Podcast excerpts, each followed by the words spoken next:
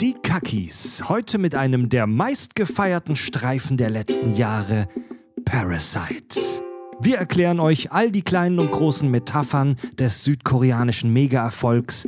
Wir klären, ob die Familie im Film im biologischen Sinne wirklich als Parasit zu definieren ist. Und wir widmen uns dem Thema soziale Mobilität im Real Life. Viel Spaß beim Hören, ihr kleinen Stinkwanzen. Hier ist der Podcast mit Klugschiss. Total banale Themen werden hier seziert. Scheißegal wie albern, hart analysiert. Darüber wird man in tausend Jahren noch berichten. Das sind die Kack- und Sachgeschichten. Herzlich willkommen bei den Kakis. Ich begrüße mit mir hier am Denkertisch den äh, professionellen Videoeditor und ähm, ja mittlerweile auch professionellen Klugscheißer Tobi. Einen wunderschönen guten Abend, meine Damen und Herren. Hallo. Außerdem, er ist auf der gesamten äh, eurasischen Platte bekannt für seine spitze Zunge, der professionelle Fotograf und Zungenakrobat Richard. Ja, meine Damen und Herren, es freut mich, dass ich wieder hier sein darf. Mein Name ist Jeff.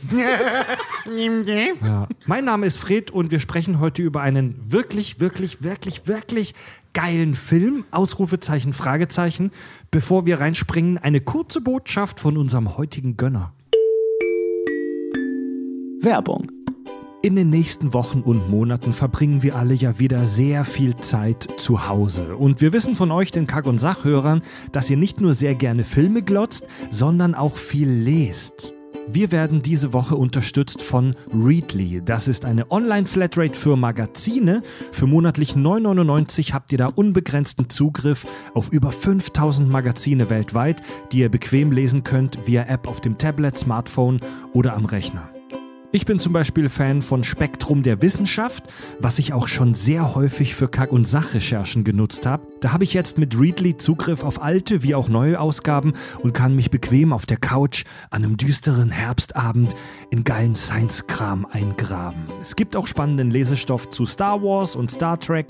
Es gibt Kinomagazine, es gibt die GameStar und die GamePro zum Beispiel, Musikmagazine, Nachrichten und so weiter und so weiter. Als Kack- und Sachhörer könnt ihr Readly jetzt einen Monat kostenlos testen und bekommt danach drei Monate lang 10% auf das Abo. Probiert das mal aus, ob das was für euch ist. Den Kack- und Sach-Vorteil bekommt ihr über readly.com slash kack und sach. Den Link schreibe ich euch auch nochmal in die Shownotes dieser Folge. readly.com slash kack und sach. Viel Spaß beim Lesen. Werbung Ende. Leute, eine historische Kack- und Sachfolge, denn man hört es vielleicht im Hintergrund, dass es hier im Raum noch ein kleines bisschen halt. Stimmt. Wir sind in einem brandneuen Studio. Wir sind umgezogen. Erste, allererste Aufzeichnung hier im neuen Kack- und Sachstudio in Hamburg in Barmbek Süd. Hört ihr die Menge? Hört ihr den Hall? Jetzt Haben wir noch keine Diffusion? Atze Peng und Horst, Diffusioren. Atze Peng und Horst Arbeiter, die sich das jetzt anhören, so im Homeoffice. Äh, Scheiße. Ja, das, das ist voll geil. Wir haben ein neues äh, Studio jetzt äh, mit mehreren Räumen, nicht wie vorher alles in einem Raum. Und das Geile ist, dass hier keine Anwohner drumherum sind. Das heißt, wir können mega laut sein, wir können machen, was wir wollen. Wir müssen, wir müssen bei. Ganz recht, das war auch noch Geld für einen Tarzan da. Achtung! Kein Klopfen von den Nachbarn. Ja. Meine Damen und Herren, das ist es. Das, das, das ist nämlich. Das, also, das, ist Freiheit. das ist der Weg. Das ist Freiheit, auf jeden Ja, Fall. da machen wir bestimmt auch demnächst noch mal eine kleine Folge, äh, wo wir über unser neues Studio schwadronieren und euch das auch im Video zeigen und so weiter. Aber so wie es dann oftmals natürlich ist, sitzen wir hier, naja, auf so einer halbfertigen Baustelle. Ja. Nicht so schlimm wie das letzte Mal, da da saßen wir hier wirklich mit nackten, runtergerissenen Wänden. Wenn die Wände nicht schon tapeziert gewesen wären, wären das nackte, runtergerissene Wände. Ja, das stimmt. Da hatten wir Glück. Das stimmt allerdings, da muss ich Tobi recht geben. Aber gut, genug von uns. Wir sitzen auf jeden Fall immer noch auf denselben Stühlen, am selben Tisch, auf demselben Teppich parken wir unsere ziemlich weichen und wohlgepflegten Füße. Nur am anderen Ort. Genau. Also ein paar hundert Meter Ich wollte entfernt. gerade sagen, das sind knapp fünf Minuten. Ja, wir bewegen uns halt auch aus dieser Ecke so, so Barmbek, äh, Hamburg nicht raus. Das ist auch gut so. Wir sind Heimscheißer. Stay to the roots. Wir sind Heimscheißer. Ja. Ja, man, stay to the roots, sagt man heutzutage dazu. Oder Ja. support your locals und so. Ich, es gibt einen schönen Song auch über Barmbek Süd, dass man sagt, wenn du es hier schaffst, dann hast du es hier geschafft. Ja, geil. Ja, Mann. Kennt, kennt ihr den Song vom, vom Hamburger Abendblatt? Dieses, äh, äh, äh, wie war das? Äh, ähm, gestern Mittag in Barmbek um eins gab's Gewitter oder auch keins. Ja. Ist tatsächlich bei uns äh, Fred um die Ecke gedreht worden. Echt? Zumindest kommt Geil. also die, die, die Häuser sind ja relativ eindeutig. Ja. Und äh, ähm, direkt bei dir da um die Ecke ist so ein ganzes Wohngebiet, wo alle Häuser genau so aussehen. Das muss irgendwo Alle außerhalb Hamburgs sein. wissen null, wovon wir reden. Ja. Die, die in Hamburg schon mal im äh, Kino waren, sagen, ja, stimmt, das war der eine Werbespot. Ja. Ja, Der war echt lustig. Der war wirklich gut. Ja. Leute, wir sprechen heute über einen fantastischen Film aus Südkorea. Ich sage jetzt schon mal als Disclaimer, dass sich niemand in dieser Folge heute für falsch ausgesprochene südkoreanische Namen entschuldigen wird. es, es ist einfach so, damit muss man einfach leben und das ist okay.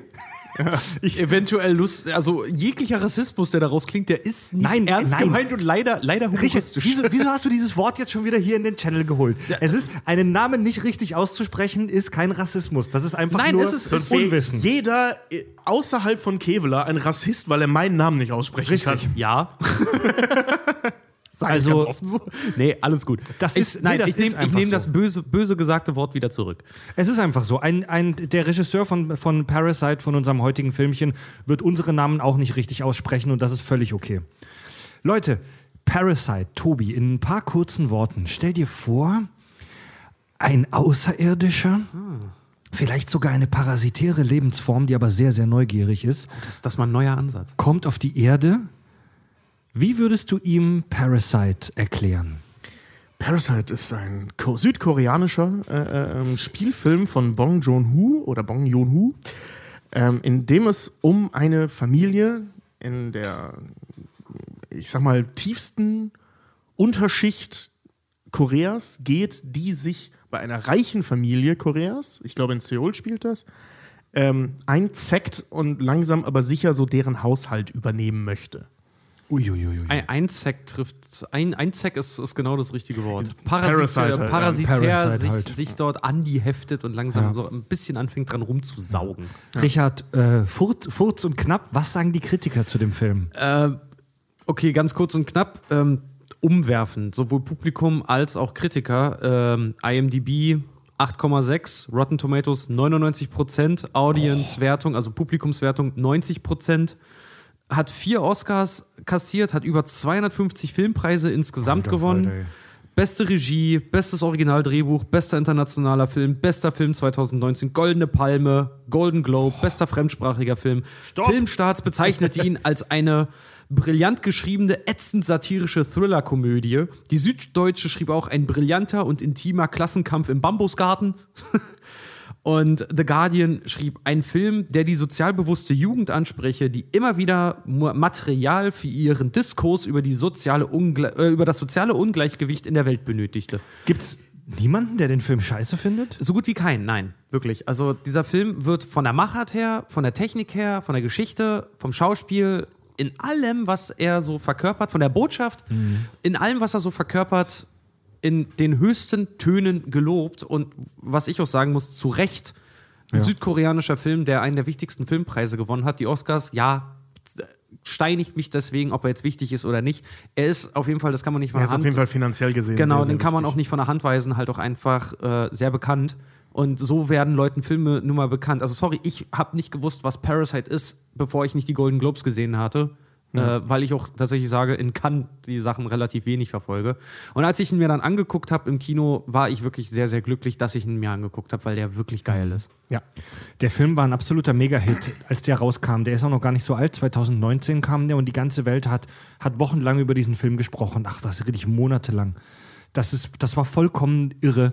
Ja, bei den, also spätestens bei den Oscar-Verleihungen, als er dann nicht unterstreichs nochmal bester Film gekriegt hat. Erster fremdsprachiger Film, also nicht amerikanischer Film, der den Oscar für den besten Film gekriegt hat in der Geschichte der Menschheit. Das ist krass, weil die Amis nehmen ja sonst gute Filme immer und machen sie nochmal neu in schlecht. Das machen die Amis ja meistens. Außer so finster die Nacht. Das Remake war gut, weil die Hä? eins zu eins den gleichen Film nochmal gemacht haben, nur mit besseren Visual Das machen sie mit. Parasite jetzt aber leider auch. Die machen halt, Echt? ja, die machen, Nein. die machen eine sechsstündige Serie daraus mit Mark Ruffalo in der Hauptrolle Krass. wohl. Okay. Also Mark Ruffalo dann als, als Vater. Ja, das ist aber gewollt von dem, von dem Regisseur, weil er so viele Ideen für Parasite hatte, dass er gesagt hat, das hätte nie in den Film gepasst und deswegen hat er wohl Das, auch das die hat er mit Sicherheit gewollt, dass Amerikaner jetzt äh, äh, äh, Eine Serie draus machen. whitewashen. Ja, Äh, ähm, keine, Sorry, aber keine Ahnung, du weißt, du weißt ja, wie es bei denen meistens ist, aber wenn er einen guten Deal gekriegt hat von einem amerikanischen Netzwerk, dann wird sich der Regisseur, also er darf ja wenigstens Regie führen, sagen wir es mal so, jetzt ganz blöde. Obwohl das auch ein interessanter Aspekt ist, weil in dem Film ist es ja auch so, dass die Obrigkeit, wofür sich ja die Amerikaner auch immer so gerne halten, ja auch davon ausging, die Leute können sich glücklich schätzen, unser Essen zu kochen. Ja, Leute, das sind halt ungelegte Eier so. Da will Nee, ich auch nicht im Detail drüber sprechen. Doch, ich möchte dann noch ein bisschen drüber motzen. Ähm, aber nur so, so äh, eine Sache noch. Was ich da zum Beispiel total bescheuert dran finde, ähm, wenn der Film jetzt auch in Seoul spielt oder vergleichbaren Städten mit diesem krassen Gefälle, ähm, also sozialen Gefälle, finanziell sozialen Gefälle, ähm, okay, aber warum spielt der Mark Ruffalo damit als Weißer? Sondern, also das ist schon mal irgendwie schräg. Ähm, auf der anderen Seite, wenn das Ding jetzt in den USA spielt, ich will nicht sagen, dass es in den USA keine Probleme gibt. Also überhaupt nicht. Im Gegenteil. äh, So, ne? Man braucht ja nur Nachrichten gucken. Und auch, es gibt auch krasse Armutsviertel in, in Amerika. Ja.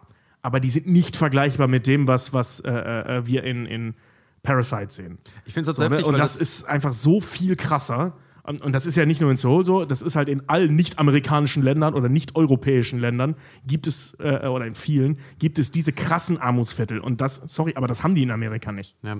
Ich finde es halt nur auch seltsam, also ich weiß auch nicht so richtig, was ich davon halten soll. Ich finde es nicht schlecht, dass es gemacht wird bisher, weil es ist ja nun mal noch nicht da. Ich bin immer ein Fan davon, erstmal zu sagen, abwarten und dann gucken wir uns die ganze Geschichte an. Aber was natürlich jetzt, wo wir uns den Film auch nochmal angesehen haben, halt vollkommen dagegen spricht, ist eigentlich auch dieses amerikanische Prinzip vom Tellerwäscher zum Millionär, was in Südkorea halt nicht propagiert wird. Das wird da nicht so gelebt. Da Schauen wir mal. Schauen wir mal vielleicht, was wir noch rausfinden. Also, Okay, belehre mich eines Besseren. ich würde, ich würde tatsächlich gerne in die Handlungszusammenfassung des Films springen. Also, liebe Hörer, wenn ihr den Film noch nicht gesehen habt, wie immer, wir spoilern die Scheiße raus. Ähm, guckt euch den Film auf jeden Fall aber an. Ähm, ich behaupte, selbst wenn wir euch jetzt hier die Handlung komplett spoilern, macht es trotzdem noch Spaß, den Film zu gucken. Ähm, wir erleben die Geschichte aus Sicht der vierköpfigen Familie Kim. Die leben in, ich weiß nicht, ob es im Film explizit gesagt wird, dass es Seoul ist. Es ist eine riesengroße Stadt in Südkorea, deswegen gehen wir davon aus, dass es Seoul ist. Und die leben dort, die Familie Kim, die leben dort in mega ärmlichen Verhältnissen in einer sogenannten Souterrain-Wohnung, auf Deutsch auch Tiefparterre genannt. Also eine Kellerwohnung, wo die Fenster eher so am oberen Rand der Wand sind. Also die wohnen im Keller praktisch. So. Keine Kohle, mega enge Verhältnisse. In den ersten Sekunden des Films, in den ersten Minuten spüren wir schon, okay, die sind echt ganz unten in der sozioökonomischen, äh, ich sag mal, Schicht. Mhm. Also das erste Bild ist ja auch gleich, ich glaube, man sieht die Socken hängend Ja. in der Wohnung und du siehst wirklich, Ja. also die Fenster, Fenster, große Gänsefüße, die sie haben, zeigen gerade so den Anfang vom Asphalt. Ja. Wo die Leute halt wirklich dann, also die leben unter, unter der Gesellschaft. Halt Unter der Erde, ja, auch noch ja. Also die, ja. die, die erste Sequenz besteht ja im Prinzip daraus, dass man so grob sieht, wie der Tag von äh, denen abläuft. Und da wird das halt eben äh, an mehreren Beispielen einmal so abgearbeitet, äh, ähm, wie weit unten die sind. Also das, ne, dass wir eben sehen, wie sie leben, also eben unter der Erde. Ähm, dann geht es weiter mit dieser kein WLAN-Geschichte, weil die Nachbarin endlich Ja. ein Passwort eingerichtet hat. Dann sehen wir, wie die irgendwie durch die Wohnung eilen auf der Suche nach WLAN und nachher neben dem Klo hängen, weil da irgendwie so ein bisschen WLAN von einem neuen Café in der Gegend ist. Und das Spannende bei dem Bild ist nicht das WLAN, das Spannende ist halt, dass wir dieses Badezimmer sehen mit diesem Klo, das halt deutlich überm Boden ist und man da auch nicht richtig drauf sitzen kann. Also die knien wirklich daneben, um da halt äh, äh, sein zu können. Also dass du halt auch die unfassbare Beschissenheit dieser Wohnung siehst. Und dann kommen halt eben Gespräche über keinen Job, die falten Pizzakartons und machen das auch noch schlecht. Die brauchen das WLAN, um eine App zu bedienen, wo sie sich immer so Tagelöhnerjobs mehr oder weniger vermittelt werden. dann Genau, und, und. WhatsApp, weil diese Leute sich da melden wollen. Dann. Genau. Und äh, on top ist natürlich die Wohnung, sieht doch noch wirklich aus wie sauer. Also in jedem Zimmer liegt halt auch irgendwie auf kleinsten Raum leben die ja da. Liegt doch dann Wäsche rum. Ja. Die haben keine richtigen Möbel und haben auch noch ein, ein Wanzenproblem da irgendwie oder Stinkkäfer. Ja, so Stink- weißt du, Stinkwanzen, Stinkwanzen. Und dann, als dann auch noch in der Straße gegen Stinkkäfer gesprüht wird und dieser Dampf halt auch eklig ist und stinkt und giftig ist und eigentlich, also er, er macht den, einen sehr giftigen Eindruck.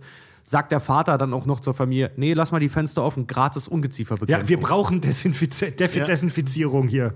Ja. Also denen geht's richtig dreckig so. Die sind echt am untersten Rand der Gesellschaft.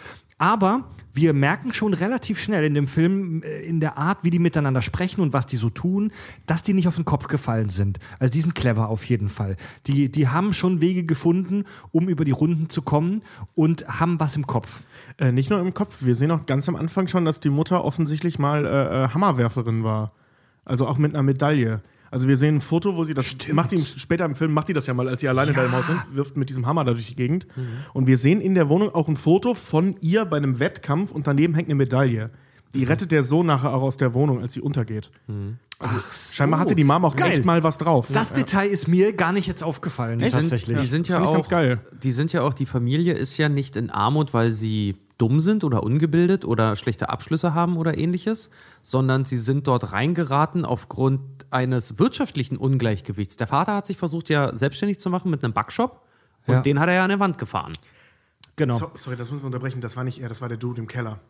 Der hat den Backshop Der hatte auch gefahren. einen. Und da kommt die Moral von der Geschichte, dass auch wenn du die süßesten Kuchen backst, dass sich nicht davor bewahrt, arm zu werden. Der auch ein, weil der Ja. hat ja der hat als Fahrer gearbeitet, als Ja, ich glaube. Und Ja, so. Und das spielt tatsächlich, um das schon mal vorwegzugreifen, auf die Realität an. Denn in Südkorea war es tatsächlich so, dass es vor rund äh, 10, 20 Jahren einen riesengroßen Boom an so Essensläden gab. Also jeder Hans und Franz hat gerade, hat da einen kleinen eine Bäckerei oder ein Imbiss oder so aufgemacht und das äh, ist nach ein paar Jahren dann in sich zusammengefallen und tausende Menschen standen auf der Straße und riesenkompliziertes Thema hängt auch mit einer großen Wirtschaftskrise in Asien zusammen. Also es spielt auf reale Gegebenheiten in Südkorea an.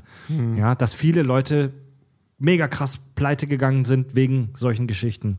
So, und jetzt kommt die äh, Handlung ins Rollen. Ein früherer Schulfreund vom Sohn Kivu schenkt der Familie einen Glücksstein. Dieser Schulfreund möchte dann eine Zeit lang ins Ausland und möchte, dass Kivu, der Sohn, seine Stelle als Hauslehrer übernimmt. Und der Sohn schafft es, mit gefälschten Dokumenten diesen Job zu bekommen. Die Familie, bei der er arbeitet, ist die Familie Park, die mega wohlhabend sind. Ja, also berühmte Szene aus dem Film, wo der Sohn das erste Mal den Garten betritt dieser reichen Familie und das Haus sieht. Das ist so ein ultra krasses Designerhaus, so ein, von so Star-Architekten, das wird sogar erwähnt. Also das, also das ist nicht, die sind nicht nur reich, die gehören da wahrscheinlich zu den Superreichen da in Seoul. Das Haus ist voll krass.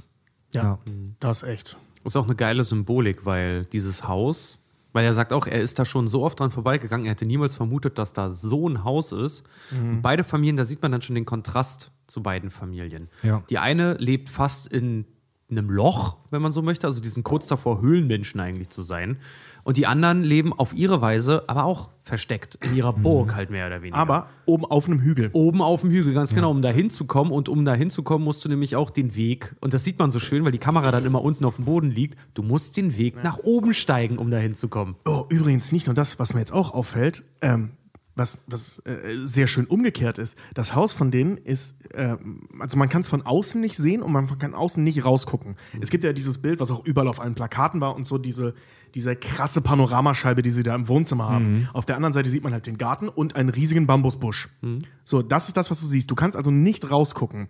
So, reich, oben auf einem Hügel, sehen nichts, niemand sieht die. Ähm, direkt am Anfang des Films, die ihre Kackwohnung in einem Keller, was man eigentlich nicht sehen sollte, hat diese Fensterfront, ständig gucken da Leute rein, einer pisst da ständig vor, kotzt dahin und so. Also die, die Äh, leben viel öffentlicher, obwohl sie eigentlich sehr viel versteckter leben. Ja, und werden aber auch nicht wahrgenommen. Also da kommt Genau. halt auch, das sieht man auch relativ früh, dass da wirklich äh, gefühlt tagtäglich jemand ist aus der umliegenden Bar dort arschbesoffen, dort wirklich Ja. den mehr oder weniger fast ins Wohnzimmer pisst. Ja. Ja, und äh, also der, der, der Sohn, der Kivu, der hat ähm, da ein, Vor ein Vorstellungsgespräch bei der äh, wohlhabenden Mutter als Englisch äh, Heim Hauslehrer. Und die Szene finde ich auch so geil, wo sie, wo sie ihn dann so halblebig testen will. Da guckt sie ihn dann so stier an. Is it okay with you? So, was für ein geiler Test. So, also, wenn er das nicht besteht. Und naja, er, er schafft es da einen guten Eindruck zu hinterlassen, weil er sich sehr selbstbewusst gibt und wird dann tatsächlich als Hauslehrer eingestellt bei dieser reichen Familie und hat praktisch einen Fuß in der Tür. Das geht ja sogar noch weiter. Er wird ja nicht aufgrund, er hat sich ja selber noch richtig Mühe gegeben. Seine Schwester hat ja für ihn noch dieses Zertifikat und das alles gefälscht, wo der Vater noch drauf guckt und sagt, okay, also wenn du mir nicht gesagt hättest, dass es gefälscht ist, hätte ich das selber nicht gesehen. In einem, in einem Internetcafé haben sie das Ja. irgendwo bei Photoshop ja, also die sind, die sind so richtig Bauernschlau da. Also sagt man, diese Bauernschleuer, die können, sind halt clever, die können sich halt durchschlagen. Ne? Und den Job bekommt er dann nur, weil er gibt der Hausherrin dieses Resümee und sie legt es beiseite, mehr oder weniger, und sagt, ich muss das eigentlich gar nicht sehen, du bist doch auf Empfehlung von dem und dem da. Also da läuft es halt auch, Qualifikation, scheißegal. Man baut auf ein Kontakte. gewisses Level von Vertrauen durch Kontakte. Und, und da sind wir wieder bei einem Punkt, ich, ich fange jetzt schon an zu überanalysieren, sonst, sonst sehen wir das nämlich nachher nicht mehr. Nee, nee daran denken wir nachher nicht mehr. Ähm, bei diesem Nicht-Sehen und nicht gesehen werden. So, ja, du kommst gar nicht von ganz unten nach ganz oben, weil die einander nicht sehen. Und Ja. zwar so wenig, dass sie sich nicht mal die Zettel angucken, wer du bist, sondern nur, weil der jemanden kennt, der Ja. jemanden kennt. Alles läuft über Kontakte. Bei den, bei den Reichen läuft hier, also hier in dem Film, läuft bei den Reichen alles nur über Kontakte. Ja. Ja. Und Kivu, also der, der Sohn der Englischlehrer, der erfährt, dass der kleine Sohn der wohlhabenden Familie ein schwieriges Kind ist. Oder dass sie denken, er wäre ein schwieriges Kind. Und äh, dass er künstlerisch begabt ist. Oder die Mutter will zumindest wahrhaben, dass er ein kleiner Künstler ist. Mann. Das ist so und, geil. Und er macht dann einen mega cleveren Move. Er empfiehlt nämlich der reichen Familie ähm, einen angeblichen, eine angebliche Kommilitonin von ihm. Nee, seines Cousins. Sie eines Cousins, genau, die in Illinois Kunsttherapie studiert hat und platziert so seine Schwester Ki Jung im Haus. Formerly known as Jessica. Ab Genau. jetzt. Und er, Er heißt Kevin. Nach dem Tag auch als Kevin dann bekannt, weil es leichter zu kommunizieren so. Ja, Stimmt, und weil die ja. halt mega amerikanophil sind. Also die, diese, diese reiche Ja. Familie. Ähm, die, die, also gerade die Frau, die haben sie ja nicht. Er äh, ähm, hat, hat ja eigentlich auch einen äh, äh, südkoreanischen Namen oder einen generellen koreanischen Namen, womit er sich vorstellt, zwar einen gefakten, aber einen koreanischen Namen. Und sie, ja, und er heißt ab heute heißt er Kevin. Und das ist so, Alter, was, stimmt denn nicht mit der Alten? Das ist, äh, das ist auch was, das der Regisseur absichtlich platziert hat. Es ist wohl wirklich so, dass die Südkoreaner mega amerikanophil sind. Also wir kennen ja auch alle K-Pop und so Geschichten. Ich, ich, ich will mich wirklich nicht als Kenner der südkoreanischen Kultur darstellen, aber die sollen wohl anscheinend wirklich sehr amerikanophil sein. So von wegen, alles, was aus Amerika kommt, ist irgendwie hochwertig. Das fällt sogar in dem Film mehr oder weniger Mehrmals. wörtlich so. Diese Ja. Nummer mit dem Zelt. Ich hoffe, dass das Zelt wasserdicht ist. Natürlich, es kommt aus Amerika. Genau. Und, und sie, sie hat in Illinois studiert. So, keine Ahnung, Illinois ist doch voll das Pisskaff. Also, das ist doch so eher so ein Bauernstaat in den USA, oder? Das ist halt voll im Bible Belt. so, das ist irgendwo im Middle West. ja, ja. Okay, also sie tritt dann auch mega, mega selbstbewusst auf und sogar noch selbstbewusster als äh, Herr Kevin. okay, also ihn nennen wir ab sofort Herr Kevin wie im Film und sie heißt Jessica, weil das sind ihre Fake-Namen. Und sie tritt, sie tritt, also fast schon dreist tritt sie auf, wie sie sich darstellt, als Bestimmt. Wie sie, also wie, sie improvisiert ja auch und erzählt irgendeinen Scheißdreck. Ja, über sie- die Schizophrenie-Ecke. Ja, sie stellt sich vor ein Bild, das der Kleine gemalt hat und meinte, oh, hier unten rechts sehen Sie das, das ist die Schizophrenie-Ecke. und da sehen Sie was, da sehe ich was komisches. Und die Mutter, ja, Und das ist- stimmt, das ist mir noch gar Ja, nicht ne, vor allem aufgefallen. erzählte dann, es, es muss irgendwas gewesen sein in der ersten Klasse, als er sechs Jahre alt war. War irgendwas, was ein Trauma ausgelöst hat. Stimmt das, was du dir erzählt hast? Pff, Quatsch, eine Minute lang gegoogelt.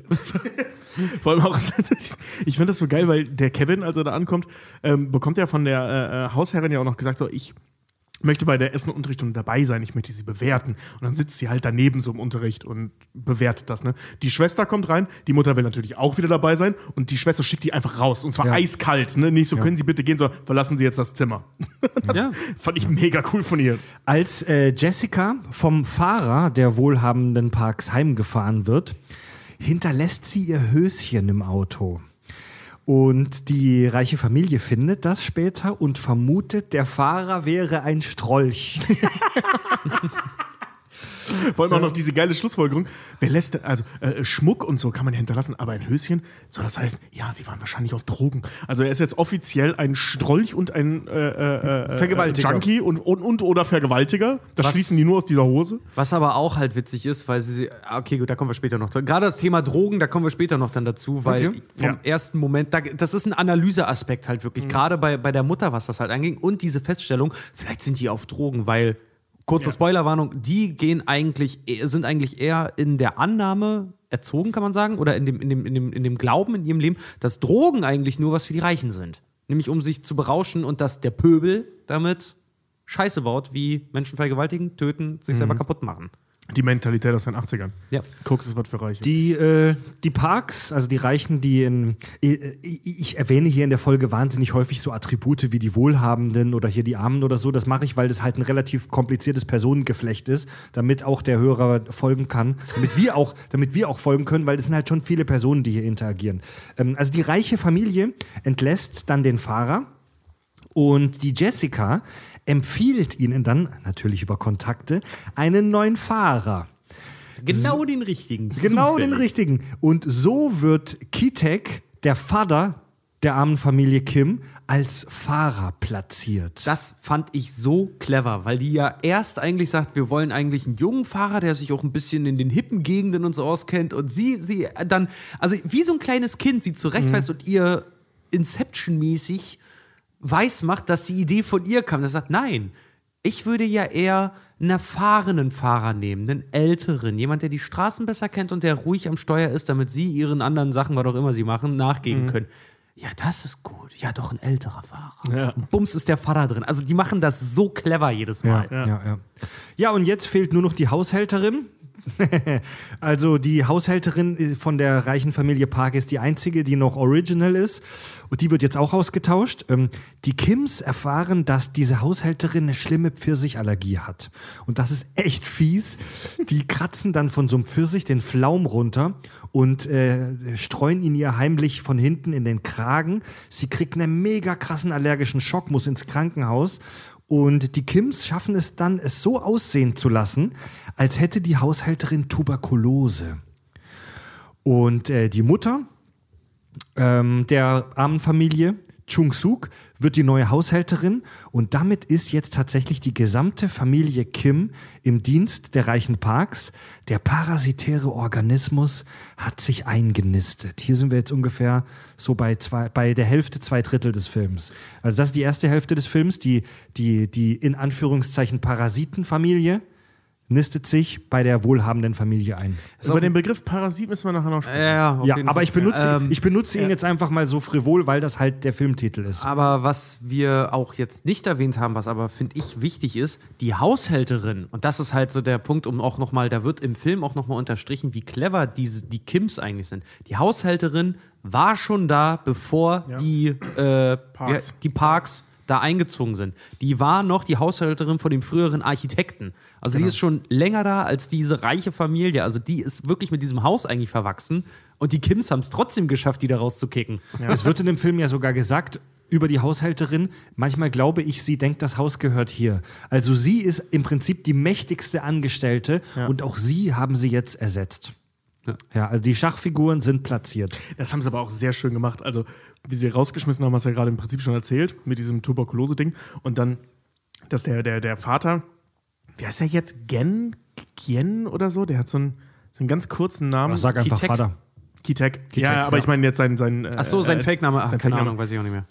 Egal, jedenfalls äh, der Kitek, dass er so dem, dem reichen Vater, mit dem er sich ja jetzt echt gut versteht, so diese Karte gibt von, äh, äh, wie The Help oder The, the Care? ja. Von The Care, wo einfach nur The Care draufsteht. Eine ausgedachten Agentur. Genau, so einer mega exklusiven Agentur. Wo auch nur Leute reinkommen. Was müssen die da hinschicken? Ihr Grundbuch, äh, Lohnausweis und so weiter. Wirklich alles offenlegen, um nur Teil der Agentur zu werden und dann eventuell jemanden zu bekommen, wo die natürlich voll drauf abgehen. Wo der Vater dann auch, ähm, als ich ihn heute Mittag gesehen habe, ich muss direkt auf Pause drücken und mit Richard darüber reden, sodass das halt echt war wie in American Psycho.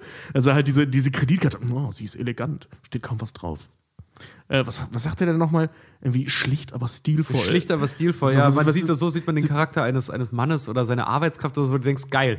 Was, was Leute da reininterpretieren können. Weißt du, ein armer Tropf, der gibt dir seine Karte, die ist einfach weiß und plain und hier, bitteschön. Ne? Und jemand, der halt alles hat, der sieht das und sagt, ah, sie müssen keinen Wind machen, sie müssen guter sein. Ja, genau, ja, das ist so Minimalistisch. Also genau das Thema aus American Psycho halt eben so dieses, wie präsentierst du deine Macht über sowas Popliges wie eine Visitenkarte? Und das haben die halt hingekriegt. Die nehmen da einfach nur The Care draufsteht. Das haben die mega gut gemacht. So, und jetzt wird's spannend.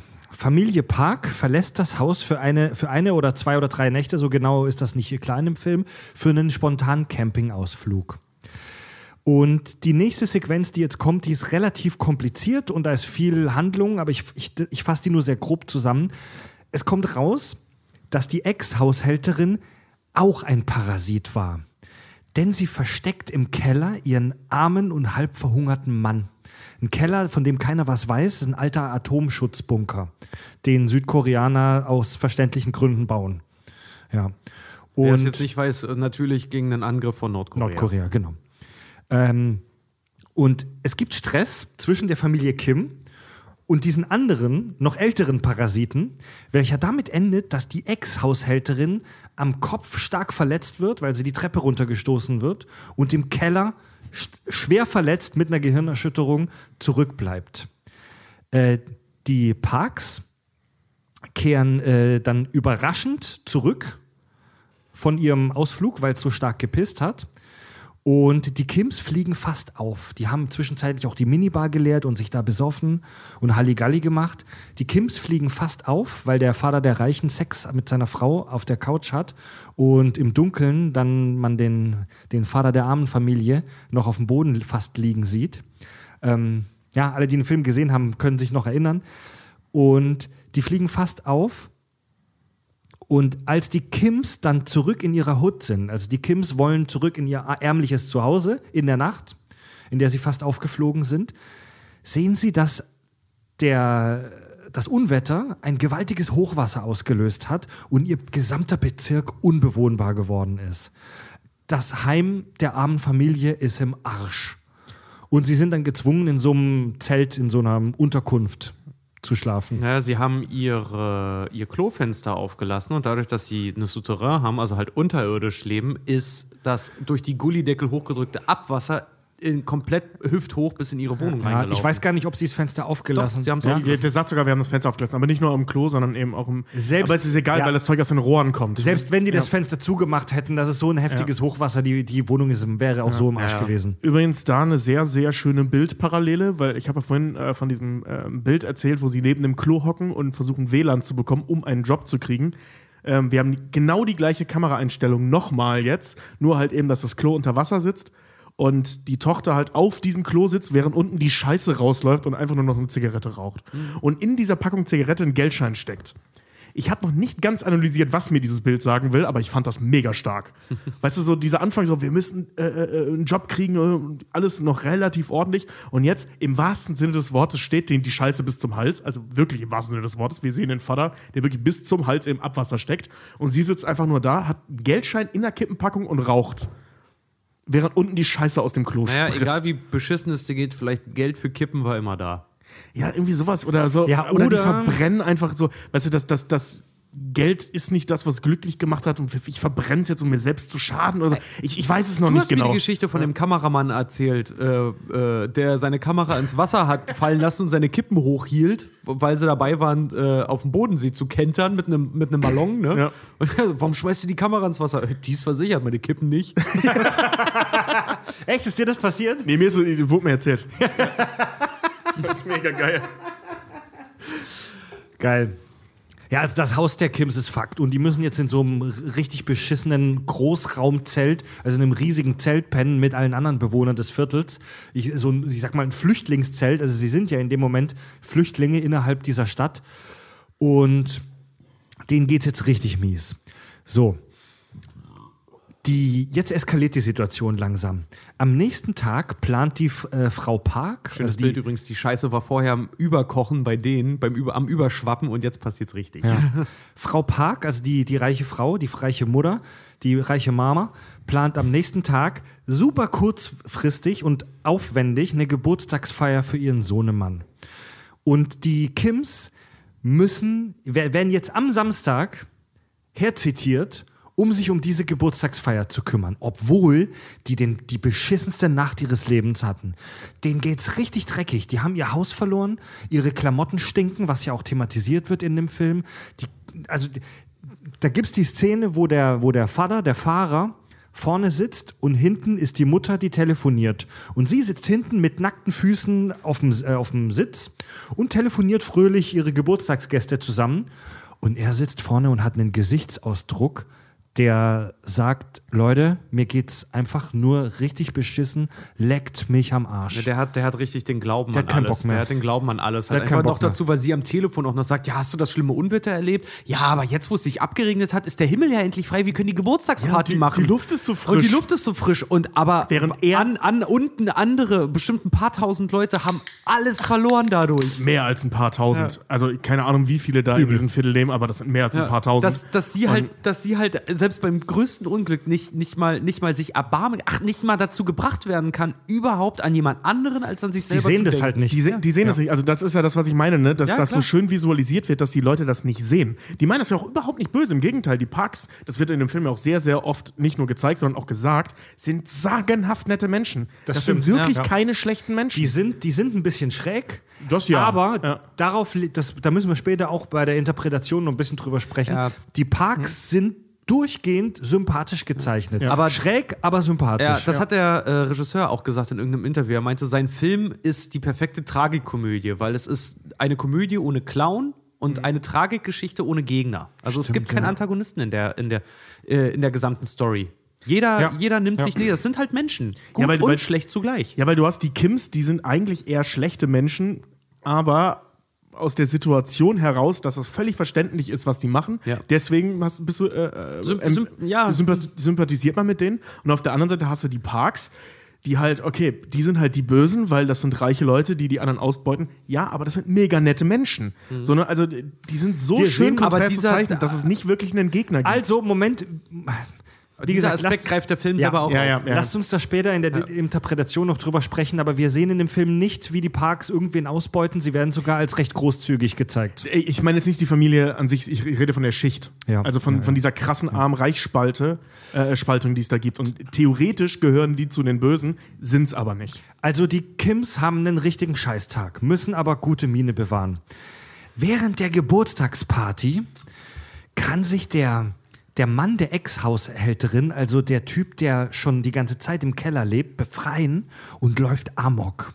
Er schlägt mit dem Glücksstein den Sohn, den Herrn Kevin, und er sticht dann mit einem Messer die äh, Tochter der Kims, die Jessica, und zwar direkt ins Herz. Er kann dann von Mutter Kim überwältigt werden.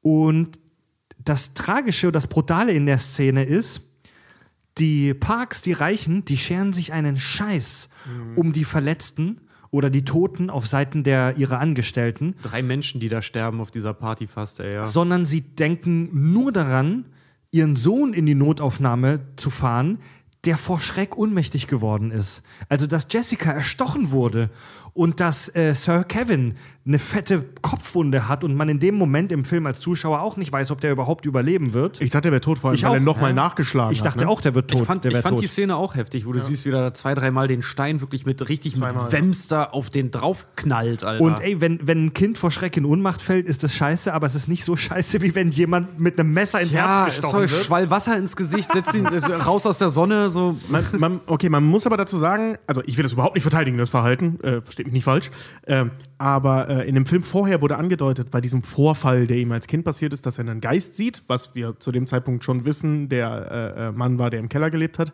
Mega creepige Ähm, Szene. Genau, da erschrickt er sich halt auch so und bekommt einen epileptischen Anfall. Und dann wird ja auch Ja. noch kurz gesagt, epileptische Anfälle bei Kindern sind halt gefährlich. Ja, klar. Und davor hatten die Angst und die Angst kann ich verstehen. Was ich aber nicht verstehen kann, ist, dass die völlig ignorieren, dass die sich da gegenseitig abschlachten. Im Gegenteil, der Vater, während er versucht, die Blutung seiner Tochter äh, zu stoppen, also so die, die, die, äh, ähm, die Aorta abzudrücken, damit sie nicht drauf geht, was natürlich völlig sinnlos ist, ähm, also vor allem in dem Zusammenhang, äh, ihn anbrüllt, er soll ihm endlich die scheiß Autoschlüssel geben, damit sein ohnmächtiger Sohn in, in, in die Notaufnahme gefahren werden Das kann. scheiß Balk. Das ist so, das ist so skurril. Und dann wirft der Vater ja äh, ähm, die Schlüssel rüber, die landet unter der Mutter, die gerade mit dem, mit dem Angreifer kämpft und ihm so einen Fleischspieß in die Seite rammt. Der Typ rennt, der Park rennt hin, rollt die zur Seite, nimmt sich die Schlüssel und rennt wieder weg und lässt sie sich da einfach gegenseitig abschlachten. Und kriegt, kriegt Ne? fast das Kotzen, weil er, Weil er so wie stinkt. Weil das ja, eine Ja. Thematik Ja. in dem Film ist. Wir kommen gleich noch auf die Symbolik und ein paar Erklärungen und Vorstellungen, weil der Film ist voll davon. Äh, dass er halt wirklich, das wird in dem Film ganz oft beschrieben, dass die diesen arme Leute-Geruch an sich haben, die der für ihn, für ihn halt wie so faule Eier an einem warmen Tag wohl irgendwie riechen, riechen muss Ja, oder ich so. glaube, ich glaube, wird es, wird es Rettich. nicht, wird es nicht Rettich, ja. Rettich was, glaube Es ich. wird Ja. als Rettich, Rettich, wie auch immer Rettich riecht, wird es beschrieben. Ja, Im Original jeden- 100 pro Kimchi. Also Ach, ernsthaft keine, jetzt, das ist keine ja so Ahnung. das koreanische ja Ding. Keine Ahnung, weiß nicht. Auf jeden Fall, auf jeden Fall kommt dem dann jedes Mal, alleine wenn er davon erzählt, dem kommt jedes Mal fast die Galle eigentlich irgendwie. Und du Mhm. siehst wirklich, wie er dann noch in dem Moment, wo zwei Leute da kämpfen und offensichtlich alle möglichen Ausdünstungen abgeben, dass der wirklich davon angewidert ist. Und als in der Situation dem wohlhabenden Herrn Park, als der die Nase rümpft, rümpft, in dieser Situation, wo Menschen am Sterben sind, das, da, also das ist das Tropf, was das fast zum Überlaufen bringt. Da rastet der Herr Kim, der Vater der Fahrer, aus und ersticht den Herrn Park. So, Ende des Films dann, der, so äh, der Sohn, der Herr Kevin, wacht im Krankenhaus auf. Äh, die Überlebenden der Familie werden vor Gericht gestellt. Also es sind der, zwei sind noch da, der Herr Kevin und die Mutter. Ähm, Genau, die Tochter ist tot, der Vater wird vermisst. Wir erfahren ja gleich, was mit dem Vater ist. Der hat sich im Keller versteckt. Master of Suspense, Alter. Und dann wissen wir, du deinen Kindern, dass er, oh, was Nein. ist passiert, nachdem, nachdem er sie geheiratet hat? Ja, was wohl? Scheidung, Kinder. Nein, bei einer, Tod, Handlung, bei, einer Unterhalt. Hand, äh, bei einer Handlungszusammenfassung ist an erster Stelle, dass man es versteht. Spannung ist an zweiter Stelle. Und mit dem erfahren wir, also, was, was, was in der Box war, erfahren wir gleich. Ja, Gwyneth Paltrow's Kopf, kommt mal was unspannend. So. Ja. Und die sind vor Gericht, die kommen aber glimpflich davon. Sie bekommen nur äh, eine Bewährungsstrafe, weil äh, es wurde ihnen Hausfriedensbruch und Betrug nachgewiesen, aber halt, Urkundenfälschung und so ein Zeug. aber jetzt kein, äh, es ist jetzt nichts, was rechtfertigt, dass jemand zehn Jahre in den Knast kommt, weil, weil bei denen halt auch nichts zu holen ist wahrscheinlich. Ne? In Deutschland wird das wahrscheinlich anders aussehen, weil das Schlimmste, was du hier machen kannst, sind Urkunden fälschen. Aber äh, in der Situation absolut nachvollziehbar. dass Urkunden fälschen und ähm, die Steuer betrügen. Ja. Ja, und der Vater hat sich im Keller versteckt und überlebt hier als neuer Untergrundparasit. Mittlerweile ist auch eine neue Familie ins Haus gezogen. Der Sohn nimmt, Amerikaner, witzigerweise. Amerikaner auf jeden Fall. Der Sohn nimmt sich vor, Stimmt, ja. Karriere zu machen und eines Tages das Haus zu kaufen und ihn zu retten. Und er schafft das auch.